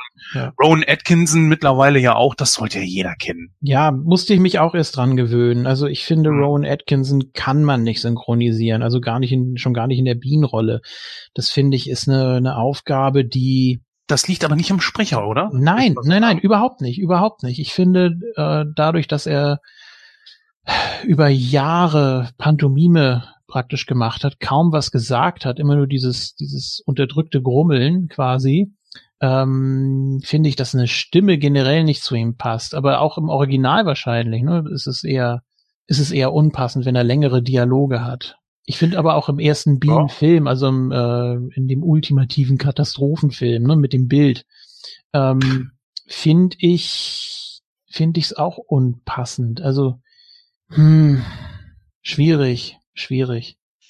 Wobei ich mit, äh, ich bin mit der Stimme von Lutz Mackenzie aufgewachsen, ne? also die ganzen Karussellhörspiele, Disney und so weiter. Ich habe die Stimme äh, immer geliebt. Also das war äh, ein dermaßener Wiedererkennungswert, ähm, keine Frage. Also Ja, ich auf jeden möchte Fall. da nichts, ich möchte da nichts wegnehmen oder irgendwas an der Arbeit äh, schmälern. Ähm, aber man muss es eben immer aus verschiedenen Blickwinkeln sehen. Und ich finde, auch hier hat es nicht gepasst.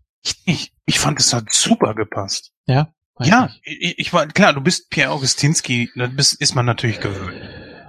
Ja. Aber, Ja, deswegen, deswegen, ich finde auch, dass die, dass die aktuelle Stimme, also das von, was jetzt zuletzt noch kam von Robin Williams, also Bodo Wolf, äh, Monk unter anderem, äh, finde ich, passt auch nicht. Auch eine Stimme, die ich absolut super finde in diversen Rollen, aber wenn du es wirklich so, ja, wenn du plötzlich so damit konfrontiert wirst, dann denkst du, oh, nee, es ist, es ist ein anderer Charakter. Es ist tatsächlich so. Also wenn du einen Film im Deutschen guckst, und du weißt zwar, wie er im Original klingt, aber dann hast du plötzlich, das, das ist eine Abweichung.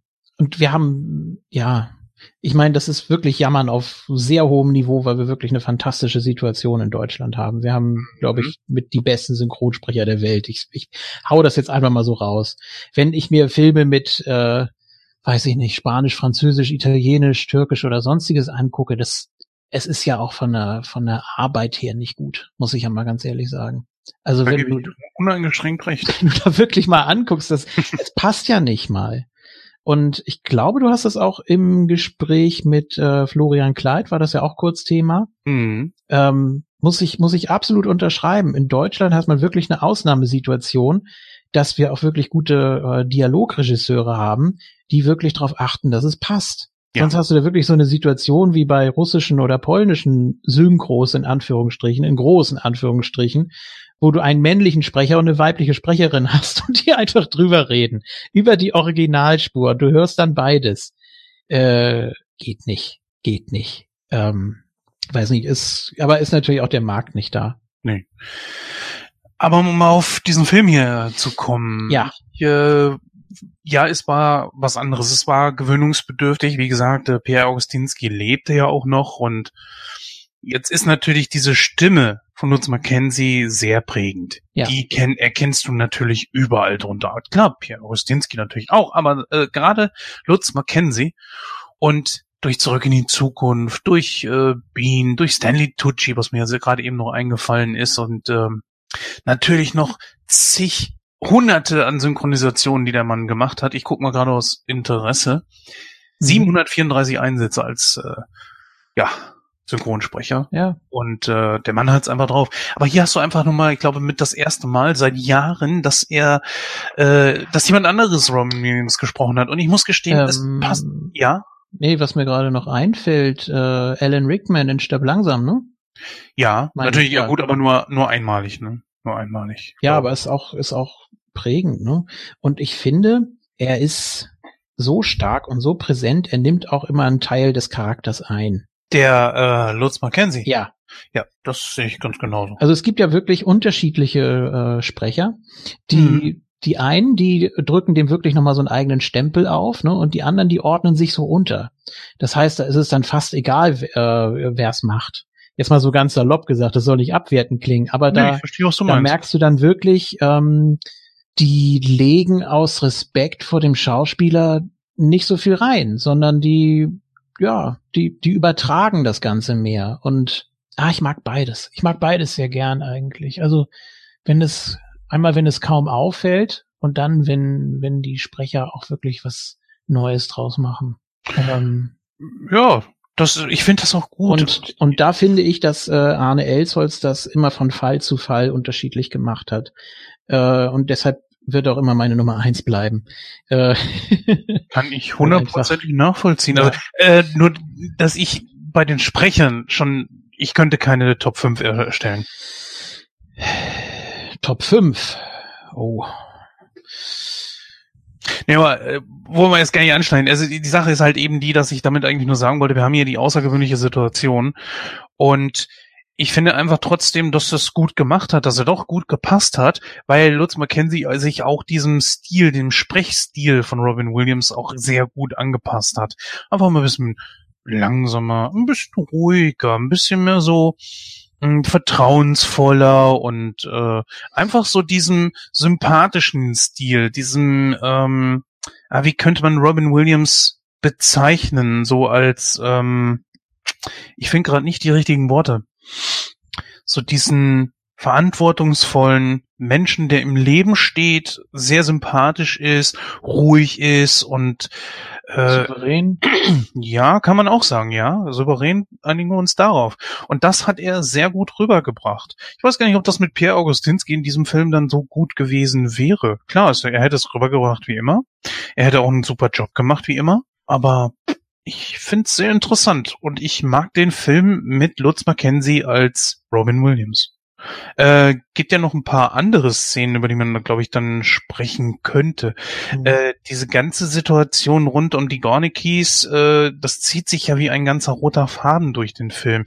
Weil ich fand das zum Beispiel auch sehr sympathisch mit dieser Hupe, die jedes Mal so wie der Ja, weiße Hai. Ja, ja, genau, ja, fand, fand ich super. Auch so diese Nummer von wegen, äh, die, ich weiß gar nicht, haben die ein Haus oder so, die Gornikis? Oder die sind, glaube ich, komplette Aussteiger, ne? Die leben in diesem, in diesem Camper da. oder nicht? Ja, siehst du gerade, dass wir das nicht wissen. Das ist eigentlich nur Schande für den Film, dass uns das nicht so eingebläut hat. Äh, nein. Auch nur nein. so ganz kurz, so irgendwie in zwei Minuten in diesem Dialog da äh, abends beim Essen, wo äh, ja sie verdient 60.000 und muss dafür nicht mal den äh, Wohnwagen Ja, verlassen. Ach ja, guck an, kann ich mir schon denken, ne? Alles klar, so. Ja, aber das. Ja, aber sie ist ja keine Prostituierte. Sie, Nein. was, sie verkaufen auf jeden Fall nicht. Hupen, ne? Und was noch? Weiß gar nicht. Äh, ist, ist doch okay. Ich meine, ist das so wichtig in einem Film, der dich einfach nur unterhalten soll, dass man dann auch jeden einzelnen Dialog und alles weiter weiß? Also, ich, ich, ich wusste ja auch, worauf ich mich einlasse. Ich habe ihn ja heute das dritte Mal gesehen. mh. Wenn du jetzt gesagt hättest, Mensch, du stehst auf Robin Williams und auf Road Comedy, dann musst du dir diesen Film angucken, weil er beides perfekt miteinander verbindet. Ich werde ja in die Gurgel gesprungen. nein, ich bin mir bewusst. Deswegen. Nein, nein, nein, nein. Das hier ist einfach nur, ich, ich mag den Film so, wie er ist. Und mir ist bewusst, dass er nicht der beste Film aller Zeiten ist. Auch besonders von Robin Williams nicht. Aber muss er das denn sein? Nein, will er auch nicht sein. Richtig, genau. Und ja, ich, ich glaube, wir können auch langsam so Richtung Ausgang kommen und mit unserem Fazit beginnen. Ähm, ich will mir das Wort jetzt nicht erstreiten. Ich äh, sage jetzt einfach, mach du mal. Ähm, ich gehe dann einfach hinterher nochmal drauf ein. Ah, Gut. Also ich habe ja meine, meine Prozente schon gegeben. 60 Äh, war's, ne? Ja, ich, ich, ich bleib jetzt auch dabei. Ich habe überlegt, ob ich es ein bisschen abstufe noch, aber es ist, es ist ja, nee, unterm, unterm Strich ist es immer noch Robin Williams. Und äh, wo ich sagen würde, falls du mir da recht gibst, der trägt den Film auch. Ja, natürlich, klar. Das ist ja auch, das ist ja auch seine Aufgabe, ne? Und äh, er, er galt ja auch als Improvisationstalent. Und ich, ja, ich gehe mal davon aus, dass diese, dass diese Rap-Szene da im Wald, dass die auch improvisiert war. Kann, ich Könnte sein. sehr- kann ich mir sehr gut vorstellen bei ihm. Ähm, ja, also es gibt ein paar Szenen, die Spaß machen, auf jeden Fall. Ähm, dann gibt's wieder ein paar Szenen, die ja, die eigentlich traurig sind, ne? Dass der, dass der Junge unter dieser Schlafkrankheit leidet zum Beispiel, ne? Dass der, dass der Ja. nicht, dass der nicht schlafen kann und so. Das wird, das wird natürlich witzig dargestellt, auch wie er ihn dann morgens dann nochmal trifft und dann da gerade seine Abschläge übt und so weiter. Aber wirklich witzig ist es doch eigentlich nicht. Oder wie, wie sollte das rüberkommen? Wie, äh, wie soll man das als Zuschauer aufnehmen? Das ist eine Frage. Das kann- Da wird ja nichts weiter mit gemacht. Wenn Ja. das jetzt irgendwie, äh, ja, wenn man das jetzt noch weiter thematisiert hätte, aber das ist ja einfach nur, wird so beiläufig erwähnt und dann denkst du, aha, okay. Hat da, hat da nicht so reingepasst, finde ich. Hätte, hätte auch ohne geklappt. Ja, das definitiv. Da gebe ich dir hundertprozentig recht, das sehe ich genauso. Aber es ist halt eben eingebaut. Also witzig finde ich das auch nicht. Äh, Ich weiß auch gar nicht, ob es wirklich so eine Szene ist, wo man sagen sollte, das äh, soll auch zum Lachen animieren. Es Hm. ging ja auch eher darum, dass er von dem Jungen überrascht wurde und warum ist so ein Junge um die Uhrzeit noch wach? Das hätte ja vielleicht, vielleicht auch mit einem der erwachsenen Gornikis ja, gepasst, funktioniert. Ich weiß es nicht. Das ist schwer zu sagen. Ja, oder, oder Schlafwandel oder hätte irgendwie Blödsinn erzählt oder so, Mhm. weiß ich nicht. Aber, na gut, ich, ich will mich da jetzt nicht äh, dran aufhängen. Das ist, äh, nee. Also, Nein, wie gesagt, das sehe ich genauso. Ich glaube, das hat auch überhaupt keine Bewandtnis und, und äh, ist- ich sag mal so, vielleicht klingt das komisch, aber es verdient es auch nicht, dass man sich darüber aufregt. Ne? Oder nein, Nö, anders. es Es, verdient es nicht, dass man sich damit auseinandersetzt. Weil es nein, es ist, es ist einfach so, so belanglos und, ja, genau, äh, deswegen. Ja, ja. Weiß nicht. Ähm, ja, die, die Schauspieler sind durch die Bank in Ordnung in dem, was sie machen sollen.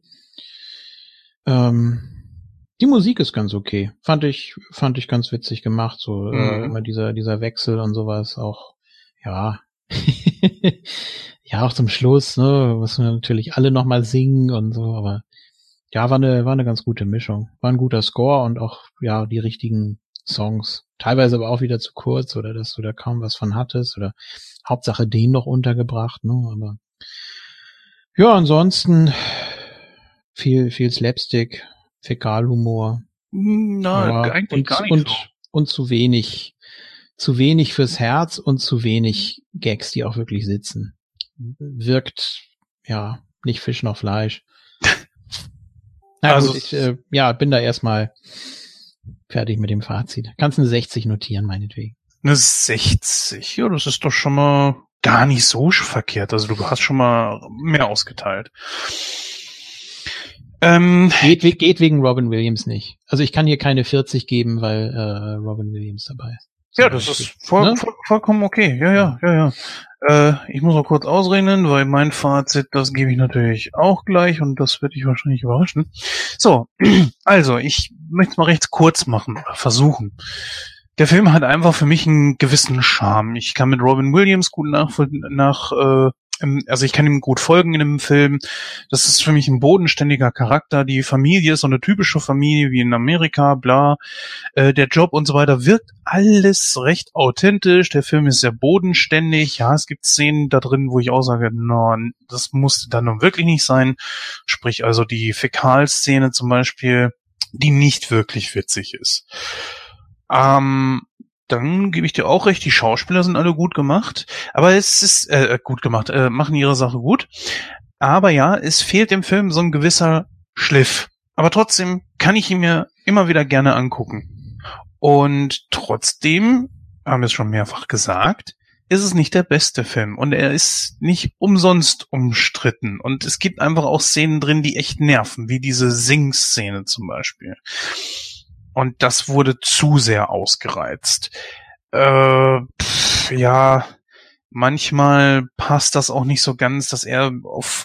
Ich meine, es gibt auch eine Szene drin, die ich super lustig finde, die auch so so comic-mäßig ist, wo er zum Beispiel da äh, hinter dem Wohnmobil ins Wasser geht und dann auch fahrend aus diesem See wieder rauskommt.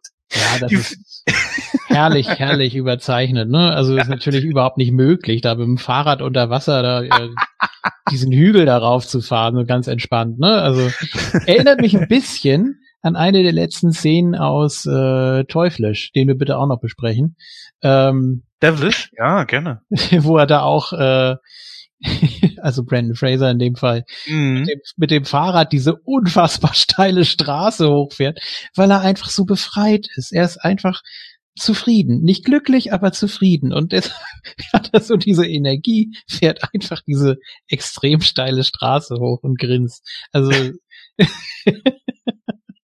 ist ähnlich, ist, ist ähnlich. Ja, Supreme. Kann man nichts gegen sagen. Also ich, ich finde das super.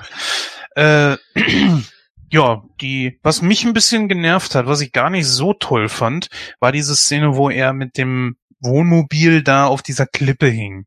Ja, weiß ich nicht. Oder dieses ähm, auf das Wohnmobil von den Gornikis steigen, um da seine Familie wiederzukriegen. Ja, war auch so. Naja, war okay. War aber auch sowas, wo ich wirklich definitiv darauf verzichten konnte. Es waren gute Dialoge da drin. Also das muss man auch sagen. Und Ja. äh, Oh.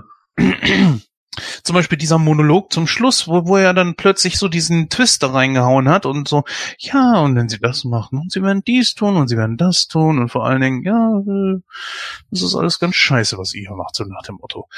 Äh, oder wie er wirklich versucht hat, auch seine Firma zu verkaufen, so dieses, wann hat sich Amerika mal wieder verliebt und bla und wie er das dann auch so rüberbringt mit der Familie und so weiter. Ich meine, Familie ist wichtig. Das darf man nicht un unter den Tisch kehren. Und er handelt eigentlich aus, glaube ich, sehr gut nachvollziehbaren Motiven. Weil man, manchmal muss man einfach Kompromisse gehen. Und wenn ein Job dann in Gefahr ist, ja, ne, in dem Alter, das kann ich alles ganz gut nachvollziehen. So, jetzt wollte ich eigentlich kurz halten. Deswegen komme ich auch zum Schluss. Ich gebe 65 Prozent. Also wir sind nicht so weit voneinander entfernt, glaube ich. Ne?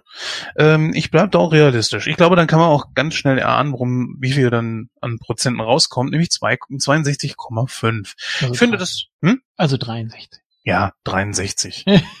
das wäre so auf Schulnotenskala, würde ich sagen, eine befriedigend bis ausreichend.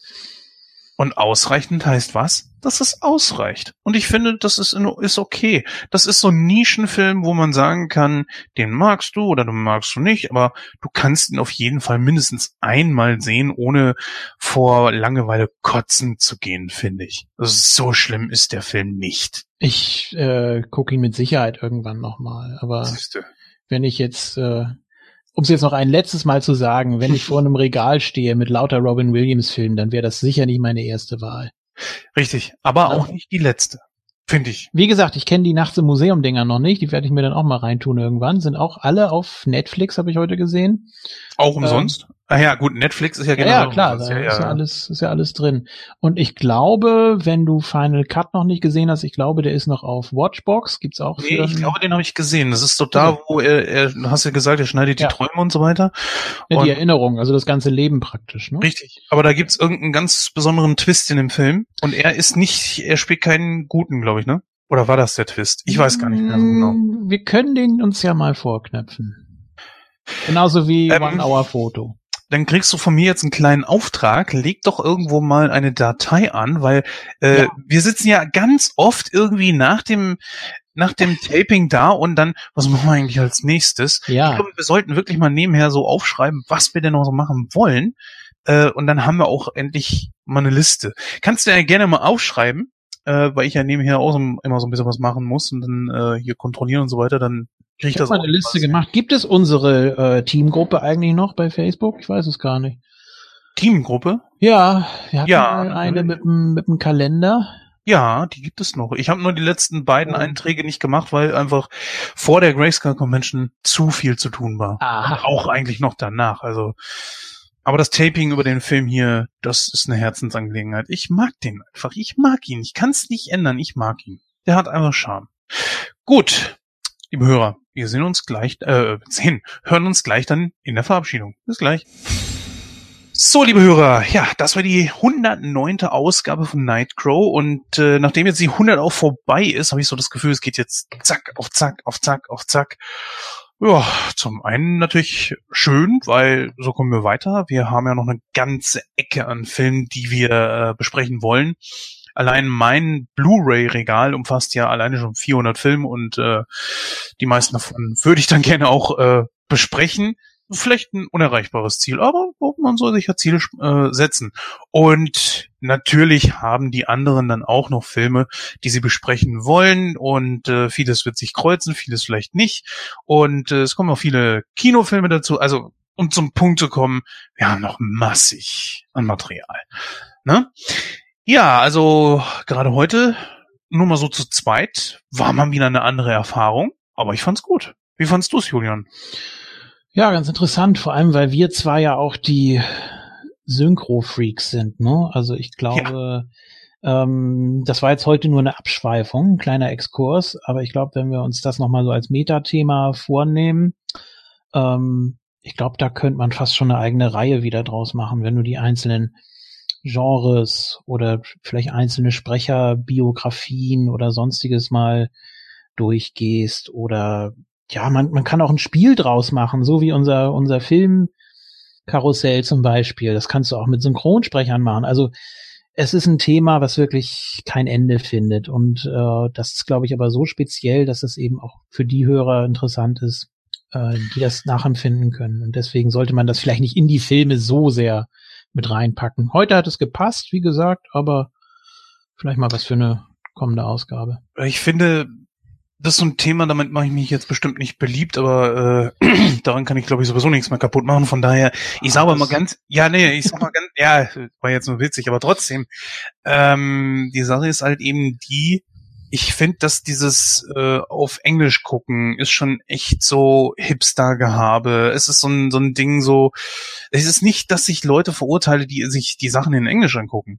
Aber die Sache ist eben die, dass die meisten davon die deutsche Synchro dann gleichzeitig so runterputzen, dass ich mich manchmal frage, was habt ihr dann davon? Ja, das ist Quatsch. Ne? Ja, und Also, äh, die Synchronsprecher beziehungsweise Synchronschauspieler, wie sie jetzt gerne genannt werden wollen. Ich bin mit übrigens mit diesem Begriff Synchronschauspieler gar nicht mehr so einverstanden, weil wenn ich hinschreibe, ja, das ist der und der äh, Sprecher und der ist auch synchron. Schauspieler, er ist synchron. Äh, nee, er ist Schauspieler, er ist Synchronschauspieler, dann wiederholt sich das irgendwie so. Ich finde Sprecher eigentlich irgendwie besser. Das heißt auch etablierter. Naja, egal.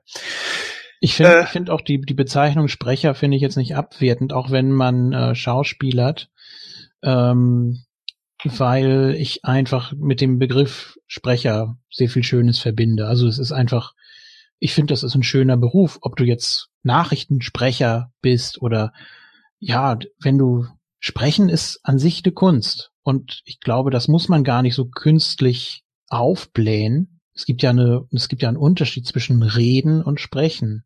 Und Mhm. weiß nicht. Ich finde Synchronschauspieler, das klingt so hölzern. Ja. Na gut, aber es ist, ist Geschmackssache, ist Ansichtssache. Also Naja, e egal, egal wie ich Länge, steckt, äh, nee, da steckt ja das Wort Schau drin. Und was, schau, was, was kannst du denn da sehen?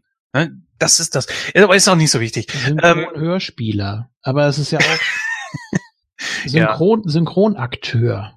Ja, es ist, es ist- Mhm. Quatsch. Also egal wie ich es nenne und genannt habe und auch noch nennen werde, ich verehre den Beruf einfach. So, also bevor da jetzt sich jemand auf die Füße getreten fühlt.